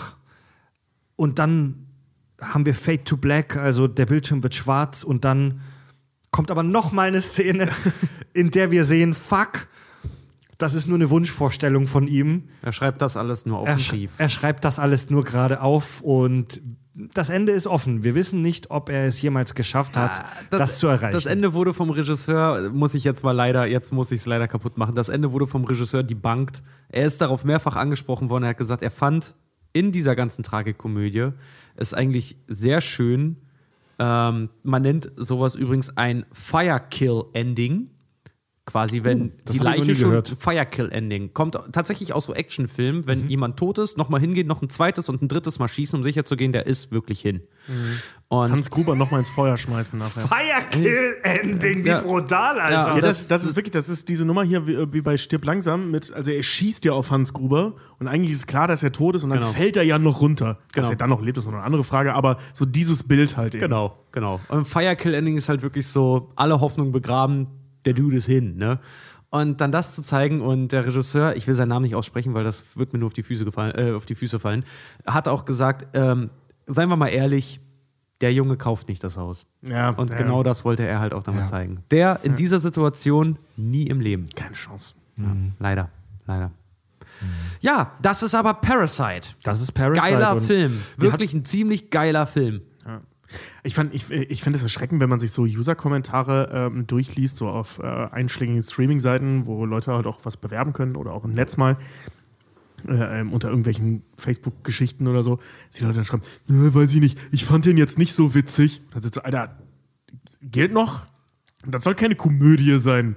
So, das ist eine Tragikomödie. Tragikomödie sind nicht witzig. Das ist eine Komödie ohne Happy End. Ja, Und nicht auch zum- Komödien müssen nicht lustig sein. Die sollen dich zum Nachdenken anregen, Kollege. So, so, so, so, so eine Tragikomödie, so, so ein Tragikomödien-Thriller mehr oder weniger, der soll, du sollst was fürs Auge haben und das hat der Film. Der hat, Das der hat da sehr was fürs Auge. Also das, äh, das ist Film, Film, Movie-Making auf allerhöchstem Level. Sei es die Symbolik, sei es das Licht, sei Kamera für alles einfach. Der Film ist einfach schön. Mit den ganzen Sets und allem. Er ist sagenhaft gut geschauspielert. Die Botschaft ist total geil. Die Story ist total geil. Die Dialoge sind total geil. Ja. Und der Film ist wirklich dafür da, am Ende fühlst du dich entweder beschissen oder gut oder im besten Fall oder im neutralsten Fall denkst du am Ende darüber nach. ähm, was ich noch sagen wollte, äh, äh, äh, fuck. Behalte den Gedanke, was ich an dem Film so mega geil finde, was ich an dem Film so fantastisch finde, ist, dass der einen wahnsinnig guten Mix hat aus äh, Unterhaltung und Tiefgründigkeit. Ja. Also ich habe den, ich hab den Film zweimal äh, geschaut. Ich habe den das erste Mal zusammen mit meiner Freundin geguckt, die auch so wie, wie ich und wie wir passionierte Filmguckerin ist und die auch schon etwas anspruchsvolleren Scheiß gucken kann. Ähm, und wir fanden ihn fantastisch. Und ich habe ihn dann das zweite Mal im familiären Umfeld gesehen, wo Familienmitglieder dabei waren, die überhaupt keine Filmfans waren. Also die halt wirklich nicht so wie wir sich für so ein Zeug interessieren. Und die fanden den auch geil. Also der Film ist mega unterhaltsam. Den kannst, also der, der macht einfach mega Bock. Der ist in keiner Sekunde langweilig. Der ist Ge geht gefühlt eine halbe Stunde, aber eigentlich Ja, zwei Stunden. der ist durchgehend unterhaltsam. Auf der anderen Seite bietet er aber auch, wie wir jetzt in den nächsten drei Stunden feststellen werden, echt viel Stoff zum Interpretieren, sehr metaphorisch, mega viel zum Nachdenken, geile Sozialkritik, weil, also, also wir, wir drei mögen ja eigentlich so Arthouse-Filme nicht so gerne. Das haben wir schon ein paar Mal klar gemacht. So. Auch wenn wir hier bei den Kack- und Sachgeschichten immer fünf Stunden Sachen interpretieren, wir mögen ja eigentlich eher nicht solche, oh, ich bin ein Kunstfilm-Filme. aber das, de- den Anspruch scheint der Film nicht Der, zu erheben. nee, Nee, den scheint null. er auch nicht zu haben. Null. Finde ich auch nicht. Und Also der hat, das ist einfach ein geiler Mix aus. Ja. Ich, ich hasse das Wort Popcorn-Kino, aber ich sag's trotzdem. Es ist ein geiler Mix aus Popcorn-Kino und nachdenklicher, anspruchsvoller äh, Filmkunst. Ähm, ich finde ich find das übrigens, äh, wir haben ja vorhin über die Oscars gesprochen und jetzt eben diese Mischung aus Kunst und Popcorn-Kino. Ähm, in dem Jahr war ja auch Knives Out äh, ähm, nominiert für alles Mögliche. Und ich fand das ein, ein so erfrischendes Jahr bei den Oscars. Wie gesagt, reden wir nicht über die Wertigkeit dieses Preises, sondern einfach nur, was da so ausgezeichnet wird. Ähm, dass es endlich nicht Marvel war, dass es nicht Jurassic fucking World war, diese komische drecks Nicht cgi Fast and Furious und sowas. Äh, äh, Fast and Furious, die waren ja auch schon für Oscars nominiert. Nichts gegen, ja, Ja, ja. gegen Ja Fast gut, and Furious. Technik-Oscars halt. Ist ja. jetzt, ja genau, ist jetzt nicht so mein Ding, aber jetzt nichts gegen diese Reihe, aber sorry, aber das ist keine Kunst, so, ne? Das ist halt Bum Bum. ja. Ich stehe auf Bum Bum, aber es ist Bum Bum. Und jetzt haben wir jetzt, Tobi, du darfst nie nach Südkorea, wenn du da über rumgehst und sagst, ich stehe nicht auf Bum Bum, aber heute will ich Bum Bum. Ja. Dann kriegst du Bum Bum. Das ist ja umgekehrt. Ich stehe auf Bum Bum. Ach so, ja, aber, aber ich finde es halt albern, äh, äh, zum 80. Mal den gleichen Film auszuzeichnen, denn, sind wir ehrlich, Actionfilme haben sich seit den 80ern nicht groß weiterentwickelt. Ähm, und jetzt halt mal hinzugehen, in einem Jahr zwei Filme, die im Prinzip, also gefühlt das gleiche Genre aufmachen. Das eine ist ein Krimi, das andere ist ein Thriller, geschenkt. Aber so dieses in Ruhe eine Geschichte erzählen. Mhm. Ohne CGI, ohne Gehetze, ohne jetzt muss aber noch das passieren und noch das passieren. Nein, wir haben eine Idee und die erzählen wir vom Anfang bis zum Ende. Lassen ein bisschen was offen am Ende und dann ist das Ding zu Ende. So, ne? Also, ich meine, wir denken an so Filme, also ich denke jetzt vor allem an so Filme wie zum Beispiel Mortal Engines. Ähm, mein absolutes Hassbeispiel für einen Film, der viel zu viel versucht hat, in, in äh, äh, anderthalb oder zwei Stunden, wie lange auch immer der geht, reinzustopfen. Und hier noch eine Idee und da noch eine machen Idee. sie heute bla. gerne, ja. Ne, ähm, ja, ich weiß, es basiert auf einem Roman, da sind eine Menge Ideen drin, klar. Aber dann machst du daraus acht Filme oder eine Serie und nicht einen. So, ne? Also, Der dunkle Turm. ja, ja, genau. Wie viel waren das? Ich glaube, sieben in einem Film, ne? Äh, neun, glaube ich sogar. Ja. Nee, aber, die, Nee, ich aber- glaube, es sind ja nicht alle, sondern es sollten noch auch mehr Teile werden. Ist auch scheißegal. Und, Und das machen die beiden Filme nämlich nicht. Und Parasite halt eben par excellence eine Geschichte, eine Idee, die erzählen, Ende. Der Für Film, war- der, der Film hat auch einen mega geilen Genre-Mix. So. Kom bisschen Komödie, Drama. In der zweiten Hälfte hat er Horrorfilm-Aspekte. Ja. So der Heist-Film, also der Überfall, es gibt ja so dieses Subgenre Heist-Film, so Ocean's Eleven, Mhm. wo Leute einen Überfall machen. Der fühlt sich an einigen Stellen auch an wie so ein Heist-Film. Ja, vor allem diese Einstellungsphase, wie die Familie da reinkommt. So Ja, die erste mega. Hälfte. Ja. Ja, dann ja. ist aber auch thrillermäßig spannend halt auch einfach Ja. wirklich, weil du, du fieberst ja mit deinem Protagonisten mit, du willst ja auch wissen, wie das Ganze dann für die auch ausgeht. Ich mag Parasite sehr gerne, aus mehreren Gründen auch. Erstmal finde ich die, erstmal fand ich die Story halt auch sehr erfrischend mal. Und vor allen Dingen, ich weiß nicht, ob es euch aufgefallen ist, aber so im Jahr 2019 war dieser Film mit so auch Knives Out und zum Beispiel Joker und Parasite waren so die drei Filme, die für mich so ähm, ich hoffe, das bleibt in diesem Jahr, dass das nicht großartig weiterverfolgt wird, weil dafür ist, ist 2020 und auch 2021 hoffentlich ähm, anders, anders angesiedelt. Aber in diesem Jahr, in 2019, sind ganz viele Filme rausgekommen unter diesem Aspekt, so Eat the Rich, Kill the Rich, so ein bisschen. Wo es sehr viel über soziale Ungerechtigkeiten, finanzielle Gefälle und Du darum. recht, das war bei Nice Out auch. Ja. Ja, Knives Out und Pa- Joker auch. Das sind die drei sind so die Klasse, also mir auch aufgehört, diese klassischen Eat the Rich Filme, wo es wirklich darum geht, ähm, holen wir uns zurück, was uns verwehrt geblieben ist. Wo ich auch sagen muss, als sorry, aber gemeiner 30-jähriger Millennial mittlerweile, wenn ich dann halt irgendwie lese, dass Leute früher mit einem Burgerbraterjob halt irgendwie sich Häuser und Familie leisten konnten und ich da sitze und sage, echt, ich habe irgendwie zweieinhalb Jobs. Äh, und schaffe gerade so meine, mein, mein Studienkredit halt irgendwie abzuzahlen. So, ja, danke. ähm, ist es auf diese Art und Weise halt auch so nah am gesellschaftlichen Konsens halt irgendwie dran, dass äh, die Thematik ganz schnell in den Sand gefahren werden kann, aber die das so gut ausbalanciert haben, dass da auch wirklich was Unterhaltsames rausgekommen ist, was vielleicht den einen oder anderen auch mal ein bisschen eine andere Perspektive wiedergegeben hat. Weil wie du halt auch gesagt hast, Es die Reichen in dem Film sind nicht nur die klassischen Bösen mit dem Monokel im Auge, die machen und, se- und uns dann mit Geldmünzen bewerfen, so weißt Ich du? muss dich unterbrechen. Es ist eben nicht am gesellschaftlichen Konsens dran, sondern es versucht ja in den gesellschaftlichen Konsens reinzustechen. Es ist ja Sozialkritik. Reinstechen ist eine Form von dran.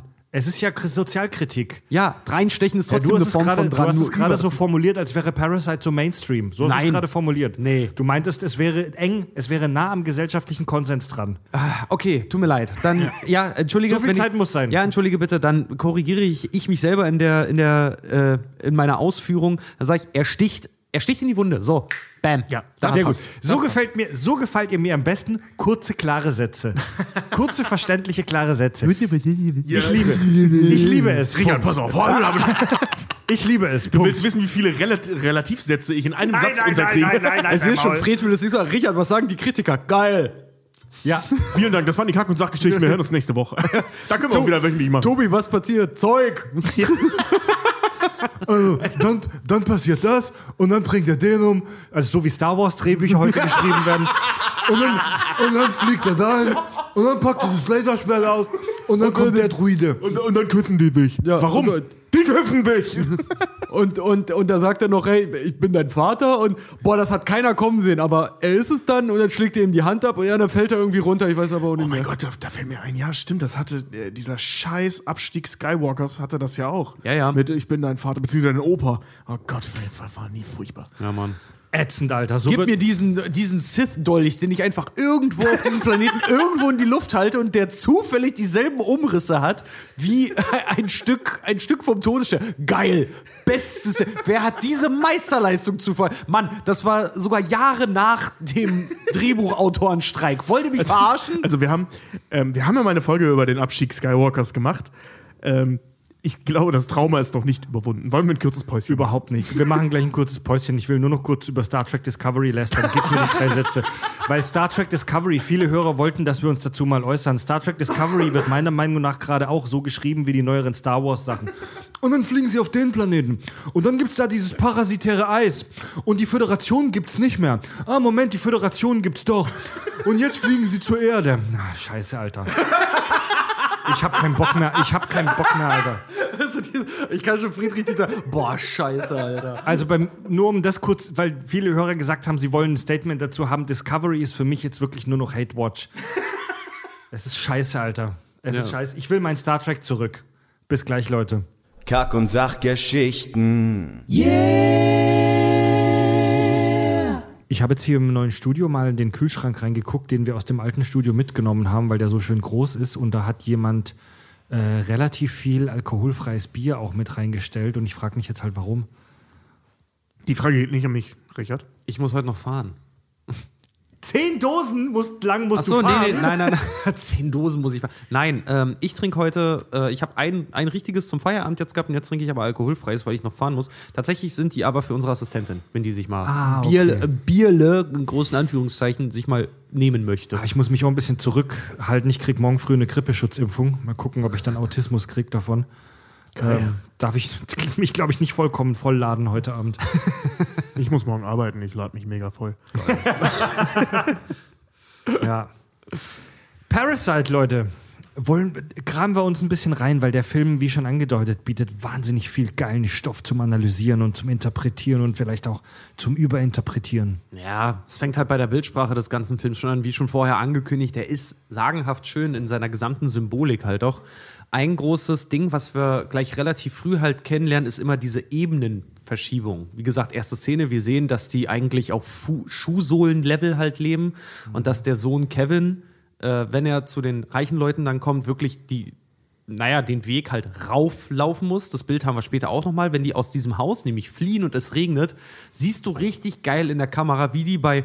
Kennt ihr dieses Brettspiel Schlangen und Leitern? Dass wenn du auf so eine Schlange kommst, dann so ganz schnell nach unten, geht, eigentlich ganz schnell wieder am Start bist, wenn du beschissen gewürfelt hast. Und genauso ist es auch. Die werden regelrecht nach unten gespült. Das Wasser fließt von diesem Berg halt logischerweise, das ist Physik, nach unten.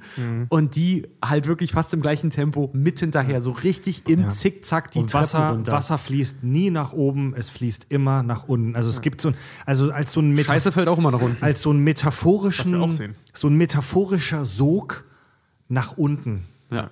Ähm, da gibt es sogar eine äh, sehr schöne Einstellung, die ist so ein bisschen Bildsprache äh, for Dummies. Ähm, also so die einfachste, das einfachste Mittel der Bildsprache ist eben auch in dieser Sequenz, wo sie nach unten laufen. Die dauert ja sehr lange, die laufen sehr lange nach unten. Es ist ein sehr weiter Weg dahin zurück, wo sie herkommen. Ähm, und da gibt es einen, so eine super totale auf diesen, äh, auf die Außenwand dieses gemauerten Hügels und da führt eine Treppe runter. Und die Treppe geht von oben rechts nach unten links, also so eine absteigende Linie in einem Graph. Ähm, und da gehen sie runter. Und in der Mitte dieser Treppe Oh ja. ist ein so ein kurzer Vorsprung, der geradeaus geht. Und dann geht es halt wieder runter. Und das ist so ein bisschen so der, also auch der moralische Verfall dieser Familie, den wir hier sehen. So, die gehen von Anfang, die starten relativ weit oben, so ist eine sehr arme Familie, aber erstmal so gute Leute, falten an Pizzakartons und so, versuchen über die Runden zu kommen. Bescheißen keinen, aber belabern schon Leute und so, aber ohne jemanden zu bescheißen. Und dann geht's los. Die bescheißen, die bescheißen, die bescheißen. Sind an einem Punkt angekommen, so, ab hier haben wir genug beschissen, jetzt läuft's erstmal, da geht die Treppe dann gerade. Und dann geht's noch viel weiter runter, was im folgenden Film halt kommen Ja. wird. Ne? Und zwar bis Geil. ganz unten, wo er sogar den Park ersticht. Ja, ja. Und ähm, der Film hat in seiner Gesamtheit, wenn man das immer so sieht, wie die Familien sich halt auch einander dann annähern, weil eigentlich haben die ja nur auf der oberflächlichen Ebene betrachtet, haben die ja nur ein Arbeitgeber-Arbeitnehmer-Verhältnis. Erstmal, wenn man das ganze Parasitäre und wir zecken da die Familie irgendwie rein jetzt mal rauslässt. Aber es gibt eine sehr schöne Szene, wo sie darüber sprechen, dass sie zum Beispiel halt auch nette Leute wären oder netter wären, wenn sie Geld hätten. Und diese Szenerie in diesem überdimensionierten großen Wohnzimmer und dieser riesigen Couch, diesen riesigen Tischen. Also es sieht halt auch, man sieht halt auch wirklich, dass die Kims in dieses Gebäude einfach nicht reingehören. Ja. So wie sie sind, so wie sie sich geben, die passen da einfach nicht rein. Und ein ganz Das geht ja großes sogar so weit, dass sie nicht auf dieser riesigen Couch sitzen, sondern Genau. die sitzen vor der Couch auf dem Boden. auf dem Boden, ja. direkt, äh, also alle so praktisch aneinander Ja. geklatscht. Ich wollte zu den Treppen noch was sagen, weil das geht ja noch weiter. Also die, die arme Familie Kim muss die Treppe hochgehen, um in die Außenwelt, in die normale Welt zu kommen. So. Bei den Parks, bei den Reichen ist es so, dass die die Treppe runtergehen müssen, um in die normale Welt zu kommen. Also die, die Kims sind unter der Erde und die Parks sind über der Erde. Und wir haben bei uns auf der Facebook-Seite ein Ratebild vor ein paar Tagen gepostet mit einer Treppe, so als Bild für diesen Film. Es gibt dieses, diese Einstellung in einem Film, wo die Kamera in der Froschperspektive ist. Also Froschperspektive heißt, die Kamera ist wirklich unten am Fußboden. So, das, das vermittelt einem in Bildsprache immer so was Unterwürfiges. Also das, was wir hier sehen, ist viel größer als wir. Und da sehen wir dann vor uns den, den Boden der Wohnung als Horizont und die Frau Park, die Mutter, taucht langsam von unten auf, weil sie die Treppe hochgeht. Stimmt. Der Aufstieg, die, der Aufstieg, der soziale Aufstieg nach oben. Die Parks sind so reich, dass ihr Haus über der normalen Welt schwebt und dass sie die Treppe hochgehen müssen, um in ihr Heim zu kommen. Während die Kims in den Abgrund steigen müssen, um ihre Wohnung zu betreten. Ja. Architektur ist in dem Film allgemein mega, mega wichtig. Ich habe ich hab mir ein YouTube-Video angeguckt, wo einer echt eine Viertelstunde lang nur über die Architektur in Parasite gesprochen hat. Wie Richard hat es am Anfang schon gesagt, die in der Wohnung von den Kims, bei den armen Leuten, da ist alles vollgestellt. Jeder Quadratzentimeter dieser Wohnung ist ausgenutzt. Da trocknen Socken, da trocknet Wäsche, da sind irgendwelche Bilder hingestellt, da sind noch mehr Klamotten, da ist Essen. Und bei den reichen Leuten, bei den Parks, da steht gar nichts. Die Bude ist mega minimalistisch. Also da sind nackte Wände im Prinzip. Da, da gibt es auch diese, ähm, da, es gibt eine Kameraeinstellung, die taucht immer wieder auf, äh, weil die auch sehr handlungstragend ist. Das ist ähm, aus der Küche raus, diese riesige beleuchtete Wand mit diesem Regal. Und ähm, während wir die in Anführungszeichen Regale bei den, äh, ähm, bei den Kims gesehen haben, die komplett vollgestellt sind. Teilweise mit Erinnerungen, teilweise mit Schrott. Ähm, auf der anderen Seite sehen wir dann dieses riesige Regal, wo in jedem Fach irgendwie ein Teller steht. So, ein- so, ein- so ein Ja. aufgewahrter Teller irgendwie. Was dann aber in der Mitte, diese, oder beziehungsweise so leicht nach links versetzt, diese immer komplett schwarze Tür hat, wenn sie offen ist. Das ist einfach nur schwarz und da geht es halt nach runter in den Keller, wo die anderen halt leben. Wir haben des Weiteren halt auch, um diese Abgrenzung halt auch zu zeigen. Und ich weiß nicht, ob es euch aufgefallen ist. Mir ist es auch erst beim zweiten Mal gucken richtig aufgefallen. Ähm, der Film spielt immer wieder mit äh, in Bildern halt auch mit der Annahme, äh, nicht mit der Annahme, mit der Symbolik des Grenzenüberschreiten. Das sehen wir das erste Mal, wenn wir im Haus der Pax sind, wenn die alte Haushälterin, die vollkommen auf Drogene, äh, auf Drogen seiende und schlafende äh, Dame des Hauses mit einem Klatschen wach machen muss. Ihr müsst mal auf das Bild achten. Man sieht links sieht, Ja. man, sieht man Kevin. Draußen sieht man die Leute stehen und die Haushälterin steht auf einer Seite, auf, der, auf dieser grünen Wiese, während die Dame äh, auf diesem Tisch liegt und dazwischen ist ganz dünne Glasscheibe zwischen den beiden. Und die einzige Grenzüberschreitung, die es da gibt, ist, dass die Haushälterin über diese Glasgrenze hinauskommt, klatscht und sofort wieder in ihren Bereich zurückgeht. Ja, stimmt. Ja, Ja, und diese, so eine Szenerie haben wir in dem Film haufenweise. Und noch dazu, diese Grenze verschwimmt immer mal wieder. Äh, sie wird mal dicker, sie wird mal dünner, bis es dann am Ende sehr dünn ist, nämlich durch, durch Messers Schneide buchstäblich. Und das Einzige, was in dem Film immer gezeigt wird, wodurch sich diese Familien annähern könnten, ist entweder, wenn, so wie Kevin sagt, er äh, das Mädel, äh, das kleine Mädchen, das er unterrichtet, erst ausführen wird, wenn es auf dem College ist und die davon fantasieren, dass das dann das Haus ihrer Schwiegereltern ist, wo sie sich legal aufhalten dürfen. Oder am Ende dann, wofür sie sich halt wirklich entscheiden. Und zwar, was die Familien vereint, ist die Gewalt. Nämlich durch diesen Messerstich. Das ist das erste Mal, dass sie wirklich Kontakt, körperlichen Kontakt halt auch miteinander haben. Also es gibt nur diese zwei Extreme, die uns der Film da halt auch zeigt. Entweder gibt es Liebe und die vereinen sich damit, dadurch miteinander oder durch Gewalt kommen sie, durch, äh, kommen sie aneinander. Entweder weil einer den anderen angreift und sich der andere natürlich dann dementsprechend verteidigen muss. Und Vor das finde ich eine richtig heftige Symbolik da drin, weil die so subtil ist und halt im großen Finale dann durch einfach nur, was sie vereint, ist die Gewalt eigentlich am Ende. Ja, vor allem der Park, äh, also das Familienoberhaupt, stirbt genauso wie Jessica. Das ist Ja. der gleiche Stich. Ja. Also äh, selbe Höhe, Mess, selbes Messer, selbe Höhe, Stimmt. Aber von gleicher. Stich. Von, Ja. Äh, von, von zwei, äh, auch von zwei unterschiedlichen Leuten, nämlich jeweils dem Kopf des Parasiten. Äh, also vermeintlichen Kopf, so das Familienoberhaupt, der Mann.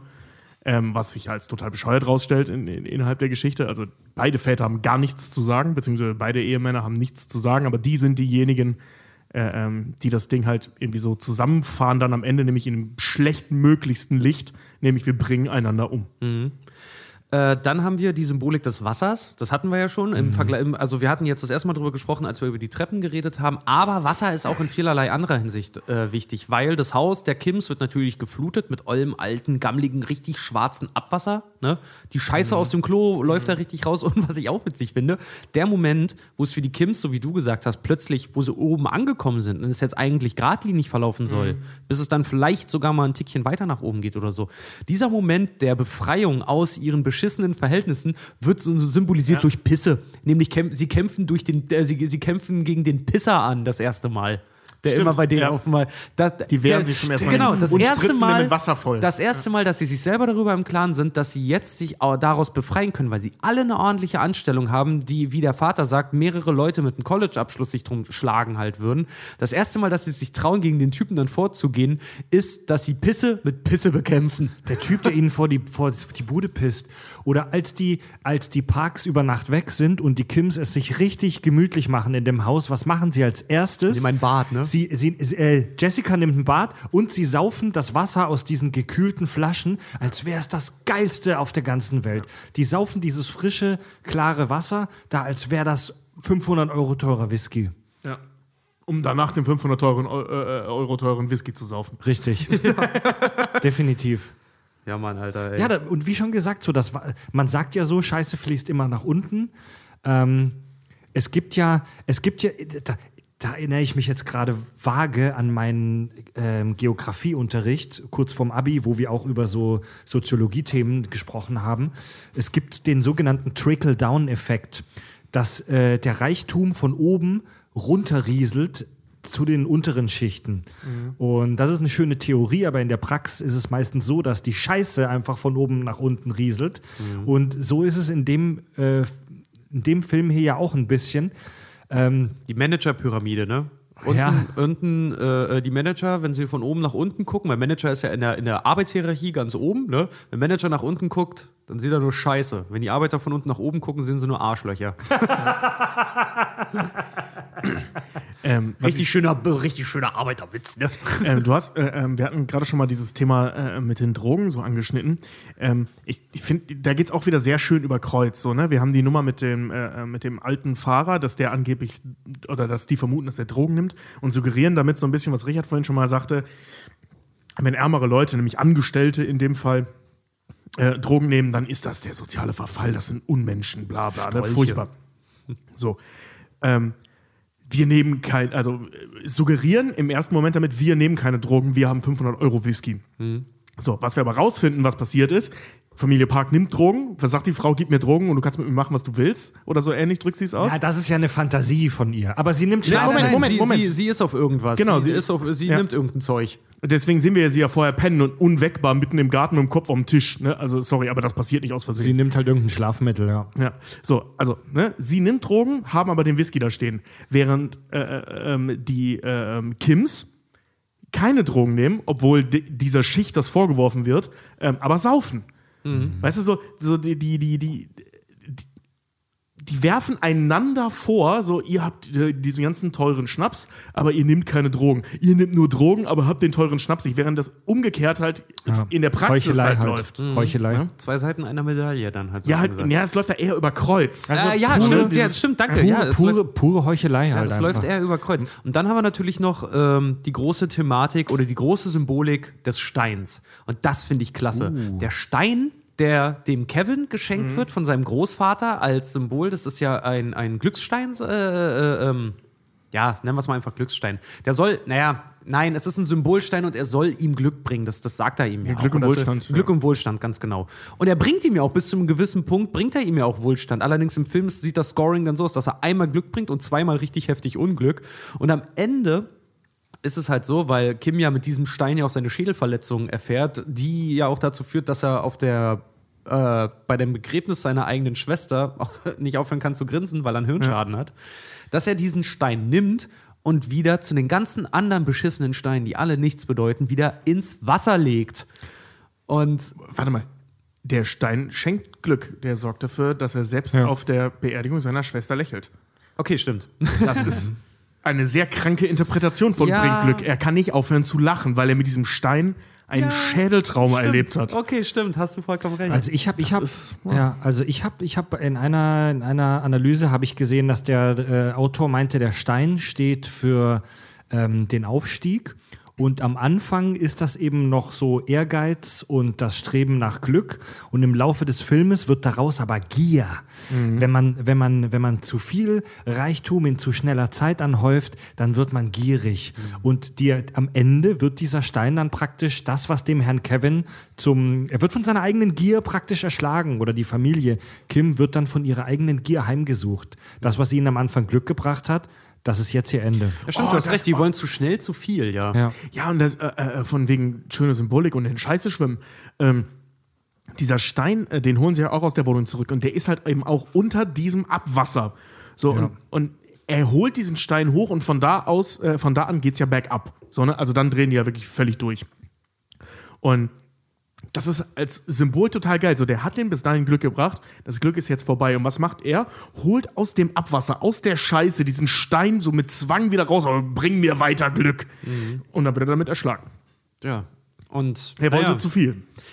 Ja, aber wie du sagst, die umgekehrte Seite ist dann halt, er hat Glück, er wird wahrscheinlich nie wieder unglücklich sein, weil er permanent lachen muss. Ja, das, das hört er auf. Das Ja. hört nach der, also kurz nach der Beerdigung ja irgendwann auf. Das sagt Ja, er okay, gut, aber ja. durch eine sehr schwere Zeit kommt er ohne eine Träne im Prinzip durch. Das ist auch Ja. nochmal ein Symbol. Es haben wir auch wieder Wasser. Also diese ganzen Stein und Wasser, das sind äh, starke Symboliken auf jeden Fall da. Also eigentlich so die, die Grundelemente, als, als könnte man das nicht überschreiten. Wie gesagt, diese Grenzüberschreitung ist ja auch immer durch, durch Materie. Alleine diese riesige Tür zu dem Untergrund, zu diesem selbst erbauten Bunker, den die da haben, wird ja auch durch eine riesige, große, hölzerne, metallene, stählerne, gewaltige Tür ja auch Eine Grenze, ja. Grenze äh, geschlossen. Also eine Grenze, die eigentlich nicht überschritten werden sollte, außer im Notfall. Stimmt, ja. Und die aber mega nah beieinander liegt, weil nur Mhm. ein paar Zentimeter weiter ist. Also, wir haben ja zwei Welten da. Wir haben einmal die Welt dieses Typen, der seit vier Jahren in einem Keller hockt und den nie verlässt, vier Jahre lang. Und auf der anderen Seite halt äh, so dieser Reichtum, ne? Unten, oben, diese Grenze mit der Tür dazwischen und beides liegt mega, mega nah beieinander, aber durch eine undurchdringliche Grenze miteinander verwischt. Ja. Schon geil. ja, Schon geil.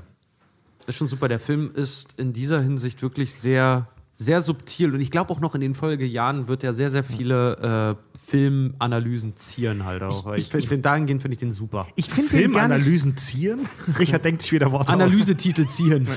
Ich, ich finde ich find gar nicht, dass der, dass der so. Äh, ähm, Nein, subtil- Filmanalysen beeinflussen, Dankeschön. Aber äh, die, Ja, oder die, Nazi-Ziele. die, Ja, ja. Ähm, dann lass die doch zieren.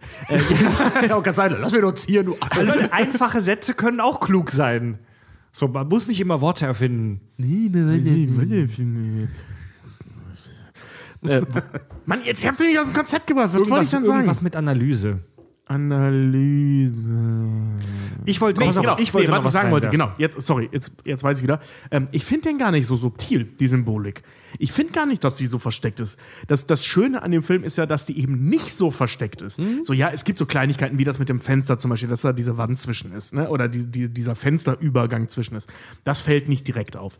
Aber diese Nummer mit dem Stein, das mit dem Wasser, ich meine, der dreht da sogar ein Detail von, wie er mit den Füßen in diesem runterlaufenden Wasser steht und Mhm. so, ne?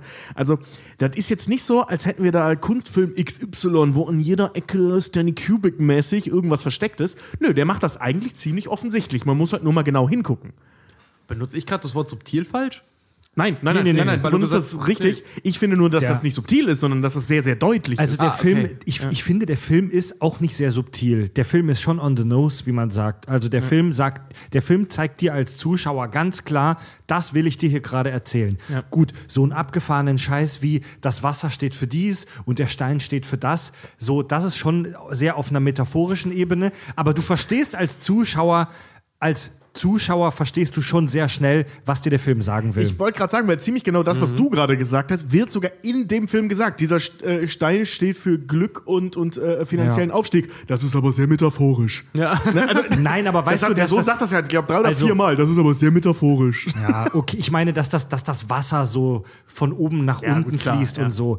Das ist jetzt nicht die absolut, das ist jetzt nicht die hohe Filmkunst, die wir hier, also die hohe Interpretationskunst, die wir hier rauskehren. Nee, das ist halt So. eigentlich Aber relativ offensichtlich. Es muss einem schon erst auffallen. Genau, ja, ja. ja, Aber der ja. Film insgesamt ist nicht subtil, Diese aber ganze geil. Thematik, du hast recht, diese ganze Thematik der Gier wird ja auch ganz offen äh, erörtert im Film, wenn, wenn halt auch davon gesprochen wird, dass er sagt, ja, eigentlich habe ich das hier nur als Nebenjob halt irgendwie angenommen, aber im Laufe des Films wird ja Kevin auch wirklich ja immer gieriger, dass er ja seine eigentlich vorübergehende Anstellung dort ausnutzen möchte zu, ich date die Kleine demnächst. Ich heirate die demnächst, davon sprechen die ja sogar. Ne? Also der geht ja wirklich von, ja, ich mache jetzt hier meinen Ferienjob über, ich hole meine Familie und ich mache sie zu meiner Familie. Ne? Also der, der will ja immer mehr. Und das ist, ich, ich finde das sehr, sehr faszinierend, dass, ähm, oder es ist nicht faszinierend, es ist clever, dass der äh, Regisseur hingegangen ist und nicht die reiche Familie als gierig dargestellt hat, sondern die arme Familie als gierig dargestellt hat. Das stimmt. Also die, ähm, pass auf, eine, eine richtig geile Sache habe ich, wo wir über, das Interpretationskram noch sprechen, habe ich noch, die ich unbedingt erzählen muss. Und zwar gibt es im letzten Drittel die Szene, wo die Familie Park vom, vom Campingausflug zurückkommt und die Haushälterin soll dann Ramdon kochen. So ein Nudelgericht. So, Ramdon, Ramdon. Die Wortähnlichkeit zu random, also zufällig, ist Absicht. So, es gibt dieses Wort, es gibt dieses Gericht Ramdon bei den Südkoreanern tatsächlich nicht. So, das heißt auch im, in der Originalversion ist das nochmal was anderes, aber vom Regisseur autorisiert wurde das ins Englische als Ramdon, als Ramdon übersetzt. Das ist so ein, so ein Mix aus Fertignudeln. Das, ist, das ist Junkfood im Prinzip. Ramen. Und das ist halt, nee, ich glaube, da tust du den Rahmenfans unrecht. Das, ist, sind, so, das sind so Tütennudeln. Ja, das siehst du auch in dem Film. Die holt diese, diese Ja, ja. Dudi-Nudeln, hießen die bei uns immer. Gibt's, äh, Ra Rahmennudeln gibt's doch auch als Fertignudelscheiß. Ja, ja, aber äh, Fred hat recht, du tust den Rahmen-Fans äh, äh, Fans damit keinen Gefallen, weil Rahmen ist ja eigentlich, äh, ähm, je nachdem wie du es machst, relativ hohe Kunst. Aber es gibt auch diese ekligen Tu- Tütendinger, das stimmt Gut, schon. okay, sagen Ja. wir es. Ja, ja, Ja. natürlich ist. Ach Mann. Also aber du auf, weißt, das, dass Rahmen. ja, da, ja, wenn einer sagt, was hast du gegessen? Rahmennudeln, dann sagst du, oh, da sagst du, oh Mann. Also das, also das, was sie da zubereitet, ist eher Junkfood. Das ist eher ein Essen der Unterschicht. Die Kids der Pax mögen das aber, denn, Achtung, sie verstehen die Klassenunterschiede noch nicht so gut. Die Kids mögen das. Die Mutter teilt der Haushälterin mit, mach doch mal Ramdon. Aber die Mutter besteht darauf, dass teures Fleisch hinzugefügt wird, Ja. um diese, um klar zu machen, das hier ist doch jetzt Essen für die Oberschicht. Also das, das teure Fleisch sitzt oben auf einem Bett aus billigen Junkfood-Nudeln. Stimmt, die sagt ja sogar noch, ne, äh, okay, wollen Sie das dann irgendwie essen? Ähm, ähm, nee, dank, äh, oder beziehungsweise, darf ich denn? Moment, da ist das gute Fleisch drin, oder vielleicht möchte mein Mann das ja essen. Dann so, Alter. Ja. Also, es kommt so ganz am Ende raus, so, ähm, wir haben es ja schon gehabt, dass das nicht die arme Fam äh, Reichfamilie gierig ist, sondern die arme, aber die Reichfamilie, die sind halt super egoistisch. Ne, äh, genau wie mit dem, mit dem Retten des Sohnes, anstatt sich die das gegenseitig abschlachtenden Leute. Das ist alleine auch, äh, erinnert euch, wie viel Zeit ihr, ihr, äh, ihr gegeben wird, um die Ramdon zuzubereiten? Acht Minuten. Acht Minuten. Die ruft dann nämlich an und sagt, ja, wir kommen früher nach Hause. Wir sind in acht Minuten da. Mach doch mal Ramdon. Äh, Vor allem, was, was ist da überhaupt drin? Und das ist sehr schön passend zu dem Namen dann. Also, äh, irgend, so, irgend so ein Junkfood-Zeug, mach das mal, aber nimm das gute Fleisch dafür. Ja. Weil, weil sie weiß nicht, was das ist. Bereitet irgendwas zu, irgendwas mit Nudeln und diesem Fleisch. Also danach sieht es ja auch aus. Es ist einfach so eine braune Soße mit Nudeln.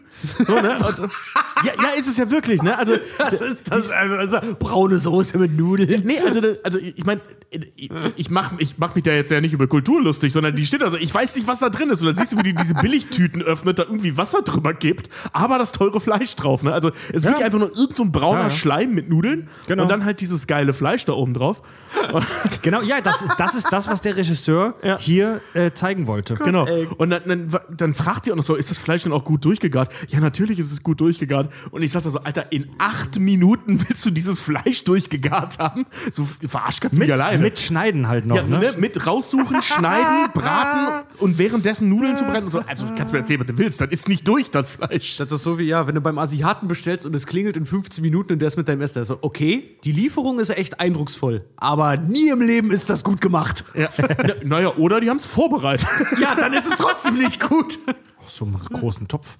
Es gibt ja auch Gerichte, die immer besser werden, die, die, Das stimmt, die ja. besser werden, je größer und schlonziger der Topf ist, in dem du es Grünkohl. zubereitest. Ja, so ein Grünkohl, Grünkohl, wenn der, wenn ja. der richtig schön in der billigen Scheißmensa oder in so, so einem Ja. verkackten Hort oder so, wenn der seit 7 Uhr morgens auf dem, auf dem Herd steht und durch, richtig durchgekocht ist. Habe ich vor kurzem noch gemacht, da war Ramona am Wochenende, nee, da musste die, glaube ich, arbeiten oder irgendwie sowas. Jedenfalls war die irgendwie nicht da und ich habe mir so einen richtig schönen großen Pott Grünkohl gemacht. Den habe ich morgens um 8 angesetzt, weil ich aus irgendwelchen Gründen wach war. Und habe den abends um 8 gegessen. Der hat zwölf Stunden gezogen, Mann. Und da schmeckte der geil. Und am nächsten Tag schmeckte der noch besser. Und an dem Tag darauf habe ich das Zeug immer noch gegessen und das schmeckte noch besser. Ich habe mal so einen riesengroßen Topf Chili gemacht. ne? ja, und habe dann halt auch, weil sich das dann halt auch alles so, das, das, Fleisch und die Bohnen hatten sich irgendwann so voll gesogen, dass ich da eigentlich nicht mehr Chili hatte, sondern ich hatte dann äh, Brei? Sloppy Joe. Ja, ich hatte da echt so, so einen Brotaufstrich schon fast. und auch original am dritten Tag war so, ja, mach ich mir das nochmal warm oder, ach nee, esse ich jetzt kalt auf die Stulle, komm. Ja, Das ist, das ist, die, Klassiker, voll geil. das ist die Ja, große Kunst. aber so, so zwei Finger breit Senf noch drauf, das war mega geil. Ja, Die große Kunst des Chili-Machens ist, ist es so häufig neu aufzuwärmen, bis die Salmonellengrenze so gerade unterschritten wird. Bis es so weg, bis es so abschöpfen So kannst. langsam. gerade nur so viel Salmonellen, dass man sich nicht einscheißt, dann ist es perfekt. Ja, so richtiges Cowboy-Essen halt. Ja, Ne? das ist beim, beim Grünkohl ist das auch so, so die, die also beim Grünkohl untereinander, so die, die Ränder der Kartoffeln ganz oben, wenn die so leicht angehärtet sind, dann hat es den perfekten Oh, Gärungsgrad. das war meine Mutter halt auch immer, ey, wenn es dann irgendwie, wenn sie Essen fertig gemacht bei uns war das immer so, weil äh, meine Schwester und ich, naja, gegen Mittag, frühen Nachmittag warst du aus der Schule raus, da haben meine Eltern noch gearbeitet, ne? Und als wir dann auch älter waren, da hat mein Vater dann oder meine Mutter, die haben irgendwas vorgekocht, weil die später zur Arbeit sind, haben das dann auf den Herd gestellt oder irgendwas und meine Mutter war dann immer so, ja, Essen steht auf dem Herd, macht euch das selber warm. Und ich fand das immer mega geil, wenn Kartoffeln angesetzt wurden, weil dann habe ich mir die immer genommen und habe die in die Mikrowelle gepackt und habe das andere habe ich auf dem Herd gemacht, aber die Kartoffeln in der Mikrowelle wieder aufgewärmt, weil wenn die rauskommen, sind die heiß und so richtig eklig knetig. Ja. Dann kannst du die nicht mehr richtig essen, dann machen die so, dann kleben die so am Gaumen. quietschen so beim Ja, Essen, ne? dann, nee, die kleben so am Gaumen und das fand ich immer geil. Meine Mutter konnte immer kotzen, wenn ich dann immer da saß und diese ollen, pappigen Kartoffeln gefressen habe, aber ich fand das geil. Ich bin ja ein Riesenfan, so ein Zeug einfach kalt zu essen. Ne? Also mit dem besagten Grünkohl, und das mache ich immer, wenn ich Grünkohl mache, ab Tag drei, wenn das so richtig durchgesappt ist, mache ich mir nicht mehr, mehr die Mühe, das in der Mikrowelle warm zu machen, dann esse ich das einfach kalt und finde das mega geil. Kommt da noch dick Senf da drauf, mega. Okay, zurück zu äh, also Parasite. Okay, um mal festzustellen, wir sind richtige Gourmets auf Ja. jeden Fall. Wir nehmen auch das gute Fleisch für den Grünkohl. Also raus, zurück von den Parasiten und unserem Essen, zurück zu dem Film. Ja, Genau, also Vielleicht Ra- mal- Ramdon wäre offensichtlich was für uns. Vielleicht mal, vielleicht mal so zum, zum realen Background. Ich habe das vorhin schon mal so ein bisschen weggeschwätzt. Ähm, Südkorea, es gab in den 50ern den großen Koreakrieg, wo äh, Korea zusammen mit China gegen äh, die Amis gekämpft hat. Und ich will, ich will nicht vorspiegeln, dass ich mich damit auskenne. Das ist alles, was ich darüber weiß, was ich gerade gesagt habe. Ähm, und nach diesem Koreakrieg gab es äh, eine, also war das Land echt komplett im Sack. Äh, in den 50ern zählte äh, Südkorea zu den ärmsten Ländern auf der ganzen Welt. Es gab dann aber einen massiven wirtschaftlichen Aufschwung in den Jahrzehnten danach. Namens StarCraft 1. Okay, das war mies, sorry, das war mies. Was Okay. hatten wir vor, bevor wir die Folge noch aufgenommen haben? Ey, wer weiß was über Südkorea? Ich habe Gangnam Style gesehen. Ich habe StarCraft gezockt. Ja. ja gut, StarCraft kommt ja auch von den Amis, aber ist in Südkorea ein so Ja. Riesending, dass es da bis heute wohl TV-Sender gibt, die StarCraft-Matches übertragen. Und also äh, Südkorea hatte dann Ende der 90er Jahre, ähm, war es auch eines der Opfer der sogenannten Asienkrise. Da gab es eine fette ähm, Wirtschaftskrise. Wenn ihr mich jetzt fragt, woran diese Wirtschaftskrise, wo die herkam, was die Gründe dafür sind, dann muss ich euch sagen, lasst euch das von einem Finanzexperten erklären. Die gleichen Gründe wie immer, Kreditblase, irgendwelche Leute haben Sachen gekauft, die es nicht gibt.